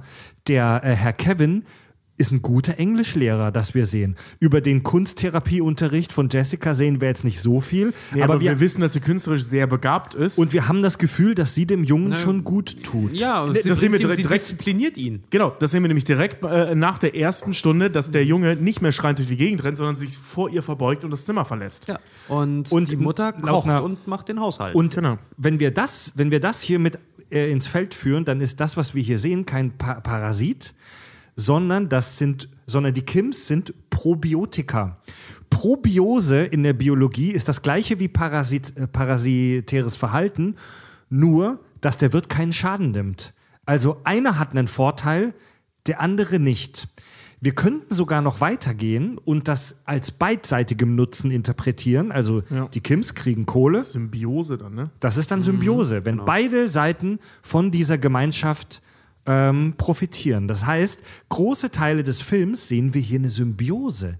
Erst zum Schluss, als das dann eskaliert und der Wirt umgebracht wird oder schwer verletzt wird, ist das tatsächlich dann ein parasitäres Verhalten. Es Ja, gibt ja aber auch da- so da- äh, klassischer Parasitismus, gibt zum Beispiel auch einen, einen Fall, ich glaube, wo war das, in Mexiko oder in Argentinien oder irgend sowas, wo sie die älteste Einwohnerin der Stadt küren wollten und er erst rauskam, als sie zu der kommen wollten, weil die über 100 geworden ist oder sowas und die Regierung dorthin kommen wollte und die offiziell gratulieren wollte, kam erst raus, dass sie seit über 30 Jahren tot ist, die Familie halt nur fleißig die Schecks noch kassiert hat und die niemals für tot gemeldet hat.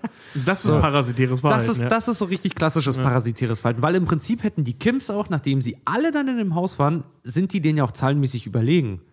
So, verschar die irgendwo, kassier Geld von denen oder Schutzgeld oder was auch immer, aber nutzt die Situation so lange aus, wie sie geht. Aber sie entscheiden sich ja, sie sie ja entscheiden sich, genau, sie entscheiden sich ja dazu, das Ding ja so zu benutzen, äh, wie, naja, hm, ja, wie jemand, der Zugang zu deinem Haus hat, wenn du zufällig nicht da bist. Ich sag mal ganz so, als wenn meine Großeltern nicht da waren, habe ich mich auch am großen Fernseher ergötzt und aus deren Chips gefressen. Ne? Also die machen ja sogar genau das, ne, als sie weg sind. Ähm, also die gehen ja so symbiontisch sogar so weit, dass sie sich mit dem Wirt, also den Parks, vereinen wollen durch, diese, durch den Traum dieser Hochzeit. Ähm, so, jetzt kommen wir mal zum Ende des Films, ne? Wo das Ganze eskaliert, wo der Wirt stirbt. Herr Park stirbt. Und Herr Park in der Stelle ist der Geldbringer dieser Familie. Wir wissen nicht hundertprozentig, ob er stirbt. Er wurde auf jeden Fall sehr stark mit dem Messer attackiert. Doch, wird nicht sogar gesagt, wir, also sagt er nicht, also der, der, der Sohn, in der Off-Stimme nicht sogar, wir wurden nicht des Mordes angeklagt? Oh ja, stimmt, du hast recht. Ich glaube ja. Ich, ich bin mir nicht sicher, aber ich glaube ja. Ähm, jedenfalls, so, ne? Also sagen wir mal, er stirbt. Und selbst wenn nicht, spielt keine Rolle. So. Der Wirt, äh, Quatsch, der Parasit tötet den Wirt. Also der Vater der Kims tötet den Park. Vorher kommt aber dieser andere Parasit, den es ja auch noch gibt, diesen unauffälligen Parasiten, der irgendwo im Darm rumkreucht und fleucht, sogar im wahrsten Sinne des Wortes, nämlich irgendwo da im Keller in der Nähe des, des, äh, äh des, des Nahrungslagers. Ich finde das sehr darmartig. Ähm, man sieht auch ständig dieses Klo da, das ist sehr, eigentlich sehr schön gemacht. Das ist auch so alles äh, ganz dünn und lang geschlängelt. Das sieht wirklich aus wie ein Darm, dieser Keller, in dem er da lebt. Ähm, der macht ja sogar positive Sachen. Der hilft dem ja sogar. Der macht das Licht an, wenn er nach Hause kommt. Die denken, das wäre ein Bewegungsmelder und so. Ne? Das ist so. Ähm, ja, der dient ihnen. Genau, der dient ihnen. Wie nannte sich das? Äh, Bio. Aber wenn er, ähm, Pro Probiose, Probiose, ist, Probiose ja. ist, wenn ein Parasit Vorteile rauszieht, aber keinen Schaden anrichtet. Bei aber, Malcolm aber, mittendrin war das doch auch der Typ, der in dem Einkaufscenter wohnt. Ja, der genau, halt einfach genau, nur ja. wohnen möchte, aber trotzdem sein Essen bezahlt. Ja. Craig schon mehrmals vom Erstickungstod gerettet hat. Ja, ja genau, aber, genau, aber dadurch, dass er da mit seiner Stirn immer gegen den, den Lichtschalter haut. Eigentlich macht das mit der Hand, der ist in dem Moment ist, gefesselt. Das ist natürlich nur ein sehr kleiner Dienst. Trotzdem erweist er ihnen einen Dienst und damit ist es dann eine Symbiose. Er bedankt sich auch ständig über diesen, diesen Morse-Code und so. Ja. Ne, jedenfalls, also die, die sind in einer symbiotischen äh, äh, Situation, werden aber bedroht durch den Parasiten, nämlich die Kims. Sondern jetzt geht der Symbiont hin und versucht, den Parasiten zu töten. Nämlich den Sohn und die Tochter. Und wahrscheinlich wäre er noch viel weitergegangen. Er hat ja auch versucht, die Mutter umzubringen und so weiter. Der Parasit geht aber hin und tötet den Wirt, um sich vor dem Symbionten zu schützen. Und damit sind beide aus dem Spiel. Oh Gott, ja krass. Und dieses der, der kleine Überbleibsel des Parasiten, nämlich der Vater der ganzen Geschichte, bleibt als Symbiont mhm. bei dem neuen Wirt. Mhm. Wahnsinn. das ist mega spannend. Ich finde auch, als Fred vorhin auch gesagt hat, dadurch, dass die, äh, wie hieß die Familie nochmal? Nicht die Kims. Pax. Pax, danke. Ich will mal Tox sagen, aber Tox ist was anderes. Äh, dass die Pax auch auf diesem Hügel leben, dass sie halt auch wirklich von dem was da aussieht, weil was sie phasenweise für Aussagen halt tätigen, sind ja für, für jemanden, der sieht, durch was für eine Scheiße buchstäblich die Kims laufen müssen, ist das ja unglaublich, dass das Lächerlich. kann, kann ja. doch nicht euer Ernst sein, worüber ihr euch Gedanken macht. So First World Problems hoch 10, ja, ne? Wie sie noch an diesem, an diesem Sh äh, Shrimp, sag ich schon, an dieser Garnele riecht und so und gucken, ob das die richtige Garnele ist, während die vorher da irgendwie so mit so Tütenchips am Anfang äh, Ja. irgendwie, dass, dass das deren Abendessen ist. Ja, genau. Und das, Fred hat vorhin einen Satz gesagt, der hat, mir, der hat mir richtig den Wind aus den Segeln genommen, was meine eigene Ambivalenz gegen die halt dann irgendwie zum Vorschein gebracht hat. Dass man halt davon ausgehen könnte, das, was sie sagen, ist so weltfremd, dass sie äh, in ihrem Reichtum sich so verschanzen, dass sie davon überhaupt gar keine Ahnung haben. Du hast vollkommen recht. Sie leben halt so, dass sie das halt auch nicht sehen. Wer weiß, wie sie reagieren würden, wenn sie das sehen würden. Auf der anderen Seite gibt es einen Grund, warum man so ein Haus kauft, um vielleicht solche Sachen halt auch nicht sehen zu müssen. Ähm, aber das Ja, finde ich, das finde ich, das finde ich dahingehend äh, ganz spannend, weil du dadurch die, die äh, Pax auch nicht richtig verurteilen kannst, äh, dass sie zum Beispiel halt auch parasitär sind. Auf der anderen Seite zeigen, zeigen sie dann aber halt auch wieder ihre eigene Haltung den, den, den, den Kims gegenüber, dass sie buchstäblich auch sagen, sie können froh sein, es ist, es ist etwas Gutes, dass sie für uns kochen dürfen, unsere, unsere Hausarbeit übernehmen dürfen. Was Besseres wird ihnen wahrscheinlich nicht passieren. Ja, für, die, für, die, für die Parks, für die reiche Familie ist die Armut etwas vollkommen Virtuelles. Ja. Das Wort, Ja. Also um kurz das Wort virtuell zu erklären, virtuell bedeutet, dass etwas anders erscheint, als es wirklich existiert. Das ist die Definition vom Wort virtuell. Oh, es gibt ja auch die Szene, wo der Vater und die Mutter von den Parks, die reichen Eltern, nachts auf der Couch liegen und das erste Mal seit langem Sex haben und er befummelt Aber sie. wir wissen nicht, ob die zum ersten Mal so lange im Sex Ja, sind. das stimmt. Aber wir, wir ahnen schon, dass die wahrscheinlich sich länger nicht mehr so angefasst haben. Und die geilen sich voll daran auf, dass sie jetzt auf der Couch liegen. Eine für sie ungewohnte, fast schon ärmliche Situation. Und die machen dann so ein kleines Rollenspiel, wo sie so tut, als, wär, als würde sie Geld für Drogen brauchen und er ihr schmutziger kleiner Freier ist und als würde er ihr so auf geile Art und Weise von hinten auf die Haare drauf Nee, trielen. siehst du, das ist, das ist deine Interpretation. Ich wollte gerade sagen, Das, also ist dein, das ist so, wie du das siehst und, und verstehst. Die sind so. also die für, sind mich, so, dass für sie- mich waren die auch so. Dass, ja. dass er sie anfängt zu streicheln und sie ihm auch noch sagt, so nein, in die andere Richtung. Ah, gegen den Uhrzeigersinn? Ja, genau. Nee, er, das, sa genau, er sagt sogar, stimmt ja, sagt er. Also ich glaube, ich das glaub, ist keine die- Fantasie. Die sind so. Also die sind ge- im Prinzip genauso wie alle anderen auch. Ich glaube, das ist das, was die Szene, das interpretiere ich jetzt. aber Alle ich glaube, das Weirdos, ist das, ja? was die, die, die Szene eigentlich sagen will, ist so, ey, im Endeffekt ficken wir auch auf der Couch und zwar alle. So, ne? ähm, Ja, ja ganz genau. Ja.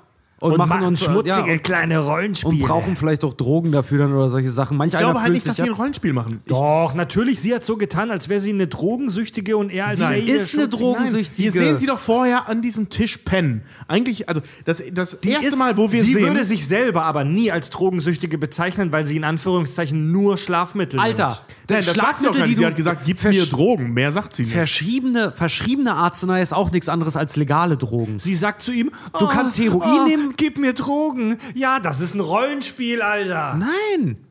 Die, für die sind Drogen, halt- Drogen, halt- Drogen sind Drogen. Ne? Und auch ein Reicher wird auch zu einer Droge Drogen sagen. Die sagen ja auch nicht Bubbelwasser Nein, zu da, einer da Cola. widerspreche ich dir. Da widerspreche ich dir. Leute, Leute, die Drogen nehmen, sagen nie zu ihren Drogen Drogen. Alter, Leute, natürlich. die- für Leute, Leute- die koksen oder sowas, die sagen, die, Nein, die sagen nie Drogen, die sagen Stoff, gib mir Stoff oder gib mir Mary Jane Ach, das sagt, oder das, das, und so. das sagt so ein Popper ein, jetzt irgendwie nicht, oder was? Ein Drogensüchtiger sagt zu seinen Drogen nie Drogen. Da wiederum hast du recht. Da wissen wir aber nicht, ob es die Übersetzung ist. Drogensüchtige haben immer irgendeine innere kognitive Au da sind wir schon wieder beim anderen Thema, jetzt ist auch zu viel für die heutige Folge, aber Drogensüchtige haben immer eine kognitive Ausrede für das, was sie da gerade nehmen. Entweder, oh, ist ja nicht so schlimm, oder ja, ich hab's unter Kontrolle, oder Frau Park würde wahrscheinlich sagen, das sind nur ein paar Mittelchen, die ich einnehme, um mich etwas besser zu entspannen. Okay, gut, vielleicht liegt es wirklich an der Übersetzung. Da Keine Ahnung. also, aber Okay, aber ich, weigere mich, aber- ich weigere mich anhand der Untertitel einfach zu sagen, dass die in einem Rollenspiel da sind, weil die Frau Pack, wenn die das erste Mal vorgestellt ist, also sorry, kam dir die nicht vor, weil ich, als ich die das erste Mal gesehen habe, dachte ich, okay, die ist auf irgendwelchen Teilen. Ja, ich habe ich hab gedacht, die nimmt so äh, diese äh, viel zu starke An Spiel, äh, also was wir aus amerikanischen Filmen tatsächlich kennen. Ich kenne jetzt nicht so viele südkoreanischen Filme. Die, die ich kenne, sind halt leider aus den 50ern. Ich weiß nicht, wie die in den letzten 70 Jahren waren, die Filme. Ähm, aber in so amerikanischen Filmen kennt man das ja, diese viel zu hoch dosierten äh, reiche Leute, äh, äh, äh, äh, wie heißen sie, äh, Psychopharmaka. Opium. Nee, nee, ich rede nicht, ich rede wirklich über Psychopharmaka, über Antidepressiva. Ähm, so, Level 1, wenn ihr Antidepressiva nehmt, nehmt sie richtig dosiert und nicht wie die Leute in Hollywood-Filmen. Und äh, äh, weißt du, so diese Nummer, so die pennen ein, weil sie zu viel von diesem Scheißzeug genommen haben. Oder halt eben Schlaftabletten, die sie dann halt mittags nehmen, um zu entspannen. Es wird kein Gras gewesen sein. Äh, ähm, oder, oder, was weiß ich, Valium wird es auch nicht gewesen sein. Das wird irgendwas krasses, wahrscheinlich irgendwelche Psychopharmaka gewesen sein. Und je nach Übersetzung, und das ist das, was ich mit Übersetzung meine, auf Englisch heißt, heißt diese Nummer ja auch Drugstore. Da heißt, Drugs sind nicht nur Drogen, sondern eben auch Medikamente. Ja. Und vielleicht ist das im Koreanischen genauso, keine Ahnung. Gib mir Drogen. Vielleicht sagt sie im Koreanischen. Ich glaube, Fried verteidigt, du mit mir Drogen nehmen? ich glaube ehrlich gesagt, Fried verteidigt das so vehement, weil Nina das manchmal auch machen. Also, Oder du es Hörer, ausprobiert hast, oder? Schickt uns keine, schickt Wirk uns mich bitte, nicht ab, red über dein Drogensteckspiel. Schickt uns keine Drogen, liebe Hörer. Und wenn ihr den sozialen Aufstieg schaffen wollt, dann werdet doch Teil des Clubs. Kommt, kommt zu Kack und Sach Premium. Ja, alle, die noch mehr Kack und Sach Stuff haben wollen, die haben die Möglichkeit, äh, unseren Premium-Kanal zu hören, wo wir zusätzlichen äh, richtig geilen Shit veröffentlichen, so wie im Free-Feed hier ungefähr zweimal im Monat kommt dann eine neue Folge. Da haben wir jetzt eine neue Folge unseres Formats Holy Shit veröffentlicht, in dem wir unter der Anleitung unseres ähm, Hobby-Theologen Tobi Kapitel der Bibel analysieren. Da haben wir über den Turmbau zu Babel gesprochen, was auch ein bekanntes Science-Fiction-Motiv ist, wo, ich, wo Richard und ich auch echt ein paar Aha-Momente hatten, was die Deutung dieser Geschichte angeht. Da hat Tobi uns reinen Wein eingeschenkt in diesem Format. In Vino Veritas. Ja. Und, und wir haben im Premium-Kanal jetzt auch erst vor kurzem eine ultra kranke Folge veröffentlicht. Fast Food Insiders. To Tobi und Richard haben beide, das passt auch heute zum Thema, eine dunkle Vergangenheit als Burgerbrater und haben in einer fast zweistündigen Folge alles auf den Tisch gepackt, was hinter den Kulissen der Burgerbraterei sowohl bei Mac als auch beim King abgeht. Und da will ich euch einen kleinen Ausschnitt vorspielen. Aber unsere Chefin, Gott. unsere Chefin Nee, kam auf eine ganz tolle Idee. warte, mal, hat, äh, hat diese, achso. diese Klos installiert, diese selbstreinigenden Klos, so wie das bei äh, Sanifair oder so halt siehst, ne? Die dann, die dann so rauskommen Oh, und den Klodeckel so einmal drum, äh, Oh, nee. drum, drum Nee, äh, nee, rotieren und mit Desinfektionsmittel. Dann hat einer vor die Desinfektionsmittelstation geschissen. Das heißt, der hat auf diesen Deckel auf den Rand geschissen. Das heißt, diese Desinfektionsspray kam raus und dann drehte sich der Klodeckel und hat einmal die Scheiße komplett über, die ganz, über das ganze Klo verteilt. Äh, war das hat original zwei Wochen gehalten, dann haben die den im Eilverfahren wieder abgebaut. Er war Weil ich, kreativ, Alter. Er war kreativ, Mann. ja, weil ich Das auch gesagt habe, original, ich bin da reingekommen, ich habe gesehen, wie die Scheiße da rotiert ist. Ich bin zu meiner Chefin und habe gesagt, sorry, ich habe ich hab nicht dafür unterschrieben, dass ich auch noch auf dieses Klo kotze. So, das mache ich nicht sauber. gesehen, wie die Scheiße rotiert ist. Man, man merkt, also wir waren bereit. also wir, wir hatten ein bisschen Bock in der Folge. Krass, dass wir in, uns in diesem kleinen Ausschnitt schon so oft unterbrechen. ja, wir hatten echt Bock, da musste echt was raus. Also in, in, da musste in, der Folge, in der Folge kommt übles Zeug zutage und wir wurden auch von zwei, drei Hörern äh, bei uns äh, schon darauf, äh, also es haben schon zwei, drei Hörer gefordert, dass wir uns entschuldigen für diese Folge, weil da echt üble Sachen mit, mit Bartstoppeln in Burgern und so weiter vorgekommen sind. Ja, wir distanzieren uns von dieser Folge, aber hört sie, sie ist sehr gut. also Bock, die lustig ist die auf jeden Fall. Ja. Naja, die Storys sind halt warm. Das Ich wollte gerade sagen, was soll ich mich davon distanzieren? Ach ja, Leute. Gut. Na dann kommen wir heute jetzt feierlich zum Hörerfeedback. auf Koreanisch. Schreibt uns eure kaktastischen E-Mails über das Kontaktformular auf kackundsach.de. Und äh, wir haben heute hier tatsächlich äh, beim Hörerfeedback ähm, Kleinkindwochen. Ich habe zwei geile Stories über Kinder dabei, eine gute und eine eher schlechte. Marina schreibt, ich habe Okay. erstmal die gute Story. Marina schreibt, ich habe meinem Kind Rolf Zukowski äh, angemacht auf Spotify, um ein paar Minuten Ruhe zum Kochen zu haben. Die kleine zehn Monate brabbelte vor sich hin, spielte mit ihren Bausteinen und schimpfte etwas, als ich den Raum verließ. Nach fünf Minuten wurde es sehr ruhig. Verdächtig ruhig. Ich ging zum Laufstall, um zu schauen, ob alles okay ist. Da steht sie am Laufstall und schaute wie gebannt Richtung Bluetooth-Box. Sie war ganz ruhig und zufrieden, denn dort lief eure Apokalypse-Folge. Was? Ich beobachtete schon ganz oft, dass eure Stimmen eine sehr beruhigende Wirkung auf sie hat.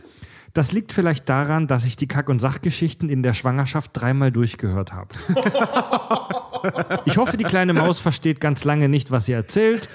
Und ich bin mir sicher, wenn sie groß ist, wird sie euer größter Fan. Hashtag frühkindliche Prägung. Was ich mich nun frage, gilt das beim Jugendamt schon als psychische Kindeswohlgefährdung. Bin nämlich Erzieherin. Macht's gut. Ich freue mich, euch in 40 Jahren in Ludwigshafen zu sehen. Marina. Cheers mal wieder. Cheers, auf Geile. Story. Ja, auf, deine, auf dein Kind. Sehr schön. Ja, die Tourtermine mussten ja wieder verschoben werden. Wir arbeiten an Nachholterminen für 2021, Leute. Fred, wir haben daran gearbeitet. Wir sagen nicht mehr, die mussten verschoben werden, sondern wir mussten die Tour vertagen. Vertagen. Tagen. Bleibt da up to date auf unserer Website. Ja, voll geil. Voll geil. Also nein, dass, dass das nicht, dass wir die Tour vertagen mussten, sondern ja. Oder wie Tobi in einem Schwall köstlicher Linguistik gestern von sich gab, volle Pulle und los. Ja, und dann habe ich noch eine, dann habe ich noch eine eher traurige äh, Kleinkindgeschichte für uns. Daniel schreibt: Tag Jacki. Jacki? Ich habe eine etwas ungewöhnliche Anfrage. Ich höre euch immer beim Autofahren und oft ist meine zehn Monate alte Tochter dabei. Leider kann sie euch nicht leiden. Und schreit immer, wenn euer Podcast anfängt. Empirisch bewiesen wurde das mit alternativen Podcasts, beispielsweise Minkorrekt, Hoaxilla oder auch Vrind. Also die kann sie wohl leiden, uns nicht. Trotzdem würde ich euch gerne weiterhören, also folgender Vorschlag. Singt bitte einmal Backe Backe Kuchen. Ähm, das ist äh, ihr Lieblingslied und sie lacht immer, sobald sie das hört. Und ich habe den Text für uns hier aufgeschrieben.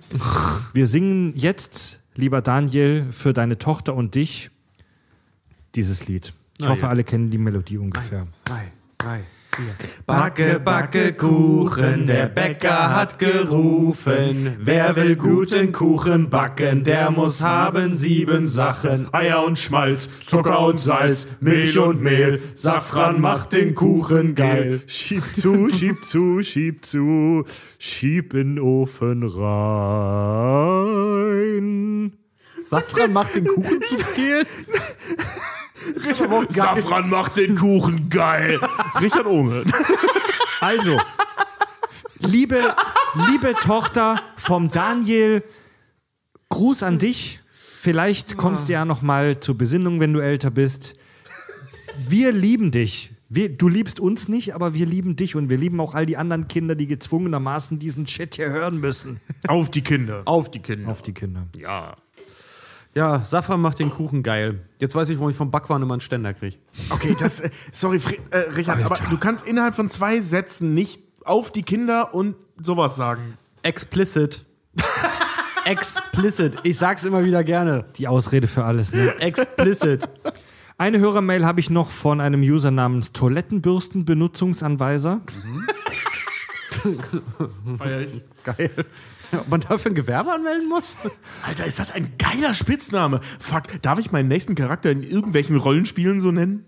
Also Toilettenbürstenbenutzungsanweiser schreibt, euer Podcast mit Klugschiss ist das Beste, was der Menschheit passieren konnte.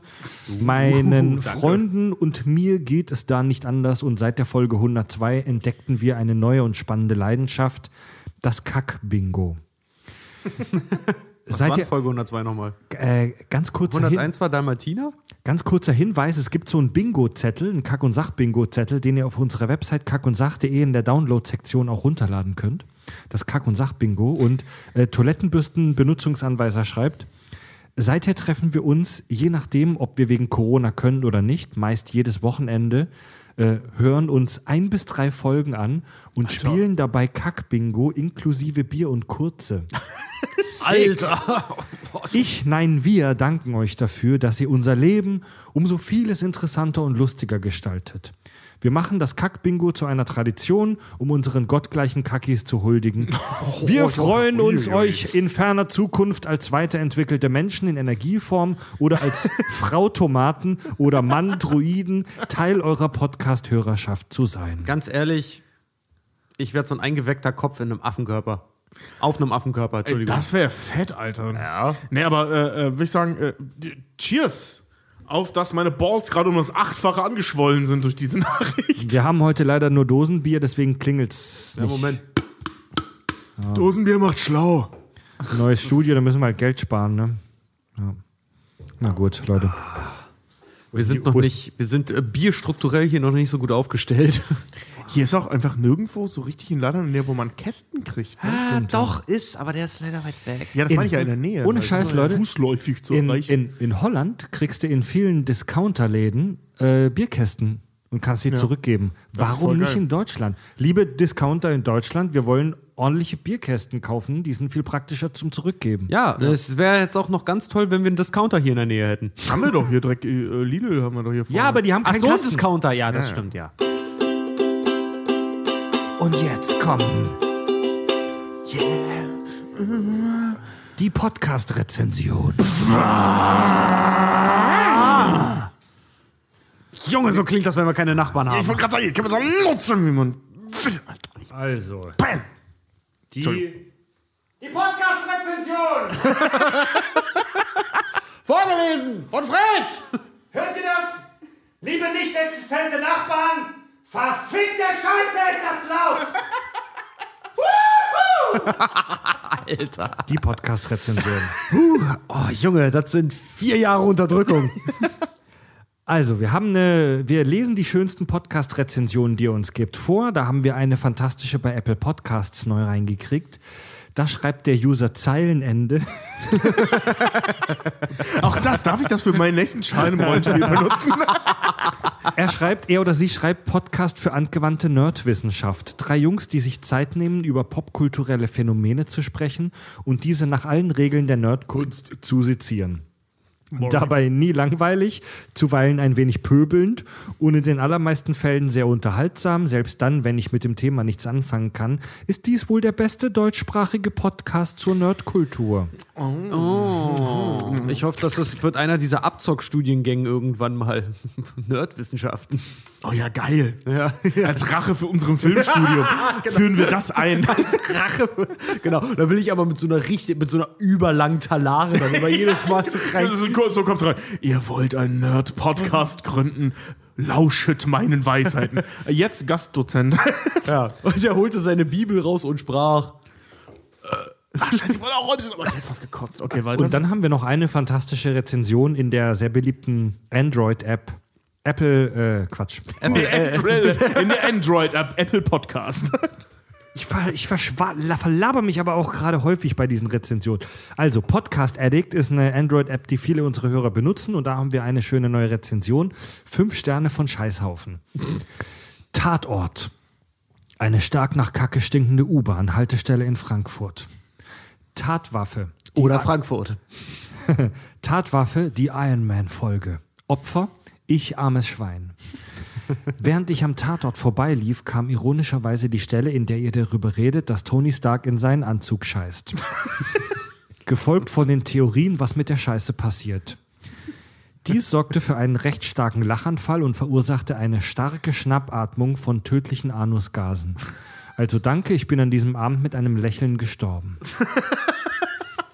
Du hast gelacht, Furzt? Gefurzt lacht? Du hast durch den Mund gefurzt und durch den Arsch gelacht. Üble Nummer. Haben wir auch eine negative Rezension? Ich guck mal.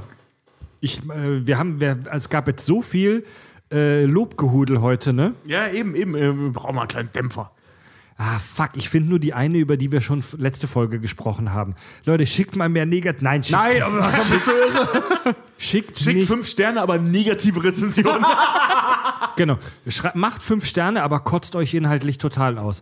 Also eine äh, Rezension habe ich bei Apple Podcasts noch, die nur vier Sterne hat, von deine Mama. Und er oder sie schreibt, Vekeif Brufif Neoedl Beve Sofe. okay, finde ich jetzt ein bisschen übertrieben, aber okay. Alter. Dafür einen Sternabzug zu. Ja, okay. Weißt du was? Okay, deine Meinung. Ja. Nee, Aber war kein Grund, meine Ahnen zu beleidigen.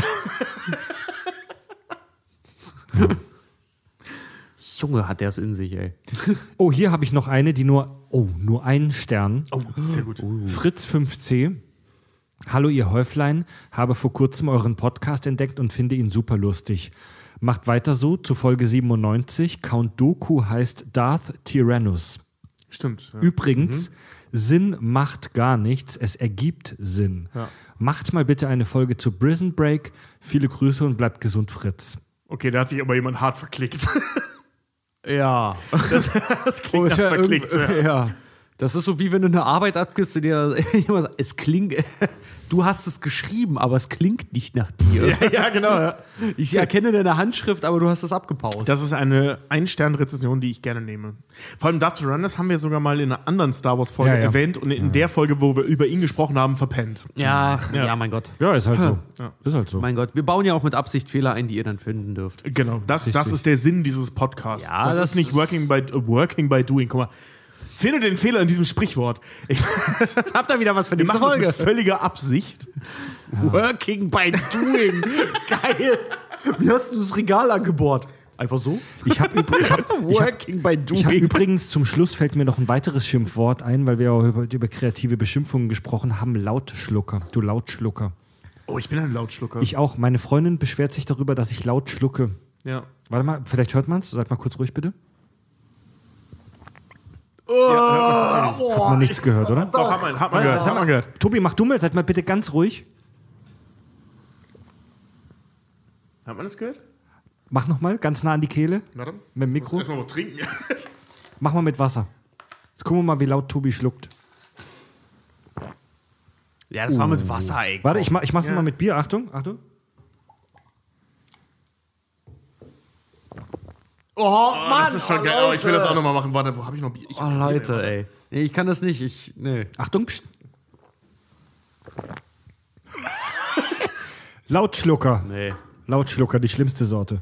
Liebe Leute, Hören könnt ihr uns bei äh, auf praktisch jeder Podcast-App eurer Wahl und auch bei Spotify, von denen wir übrigens keinen Cent kriegen. Das muss ich ja noch mal klarstellen. Es gibt Leute, die denken, Spotify würde uns Geld geben. Wir kriegen keinen Cent Euro für das, was wir hier veröffentlichen von also Spotify. im- im Gegenteil, wir zahlen Geld Ja, dafür, dass wir da spielen. Ja. ja. Klar, weil Und wir die schleichen sich in unsere Zugriffszahlen und unsere Statistiken ein wie so eine grüne Seuche langsam. Ja, und wenn ihr noch mehr Kack und Sach hören wollt, wenn ihr uns auch gerne unterstützen möchtet, dann äh, abonniert unseren Premium-Kanal, schaut dafür mal vorbei auf kackundsach.de. Da erwarten euch mittlerweile über 100 äh, Sonderfolgen. Folgt uns in den sozialen Medien und äh, hört mal gerne in unser Nebenprojekt rein, der Podcast Handvergnügen, wo es auch bald neue Folgen gibt, wo wir über Selbstbefriedigung bei Männern sprechen und zwar sehr explizit und sehr persönlich. Hey, ein Sex-Podcast. Yay, mal wieder. Aber für Solisten. ja, auf jeden Fall. Der einzige nur für Wichser. Ja. Stimmt, wenn du ein Trommelsolo mit der Vorhaut hinlegst. Gut. Tobi, Richard und Fred sagen Tschüss. Jo.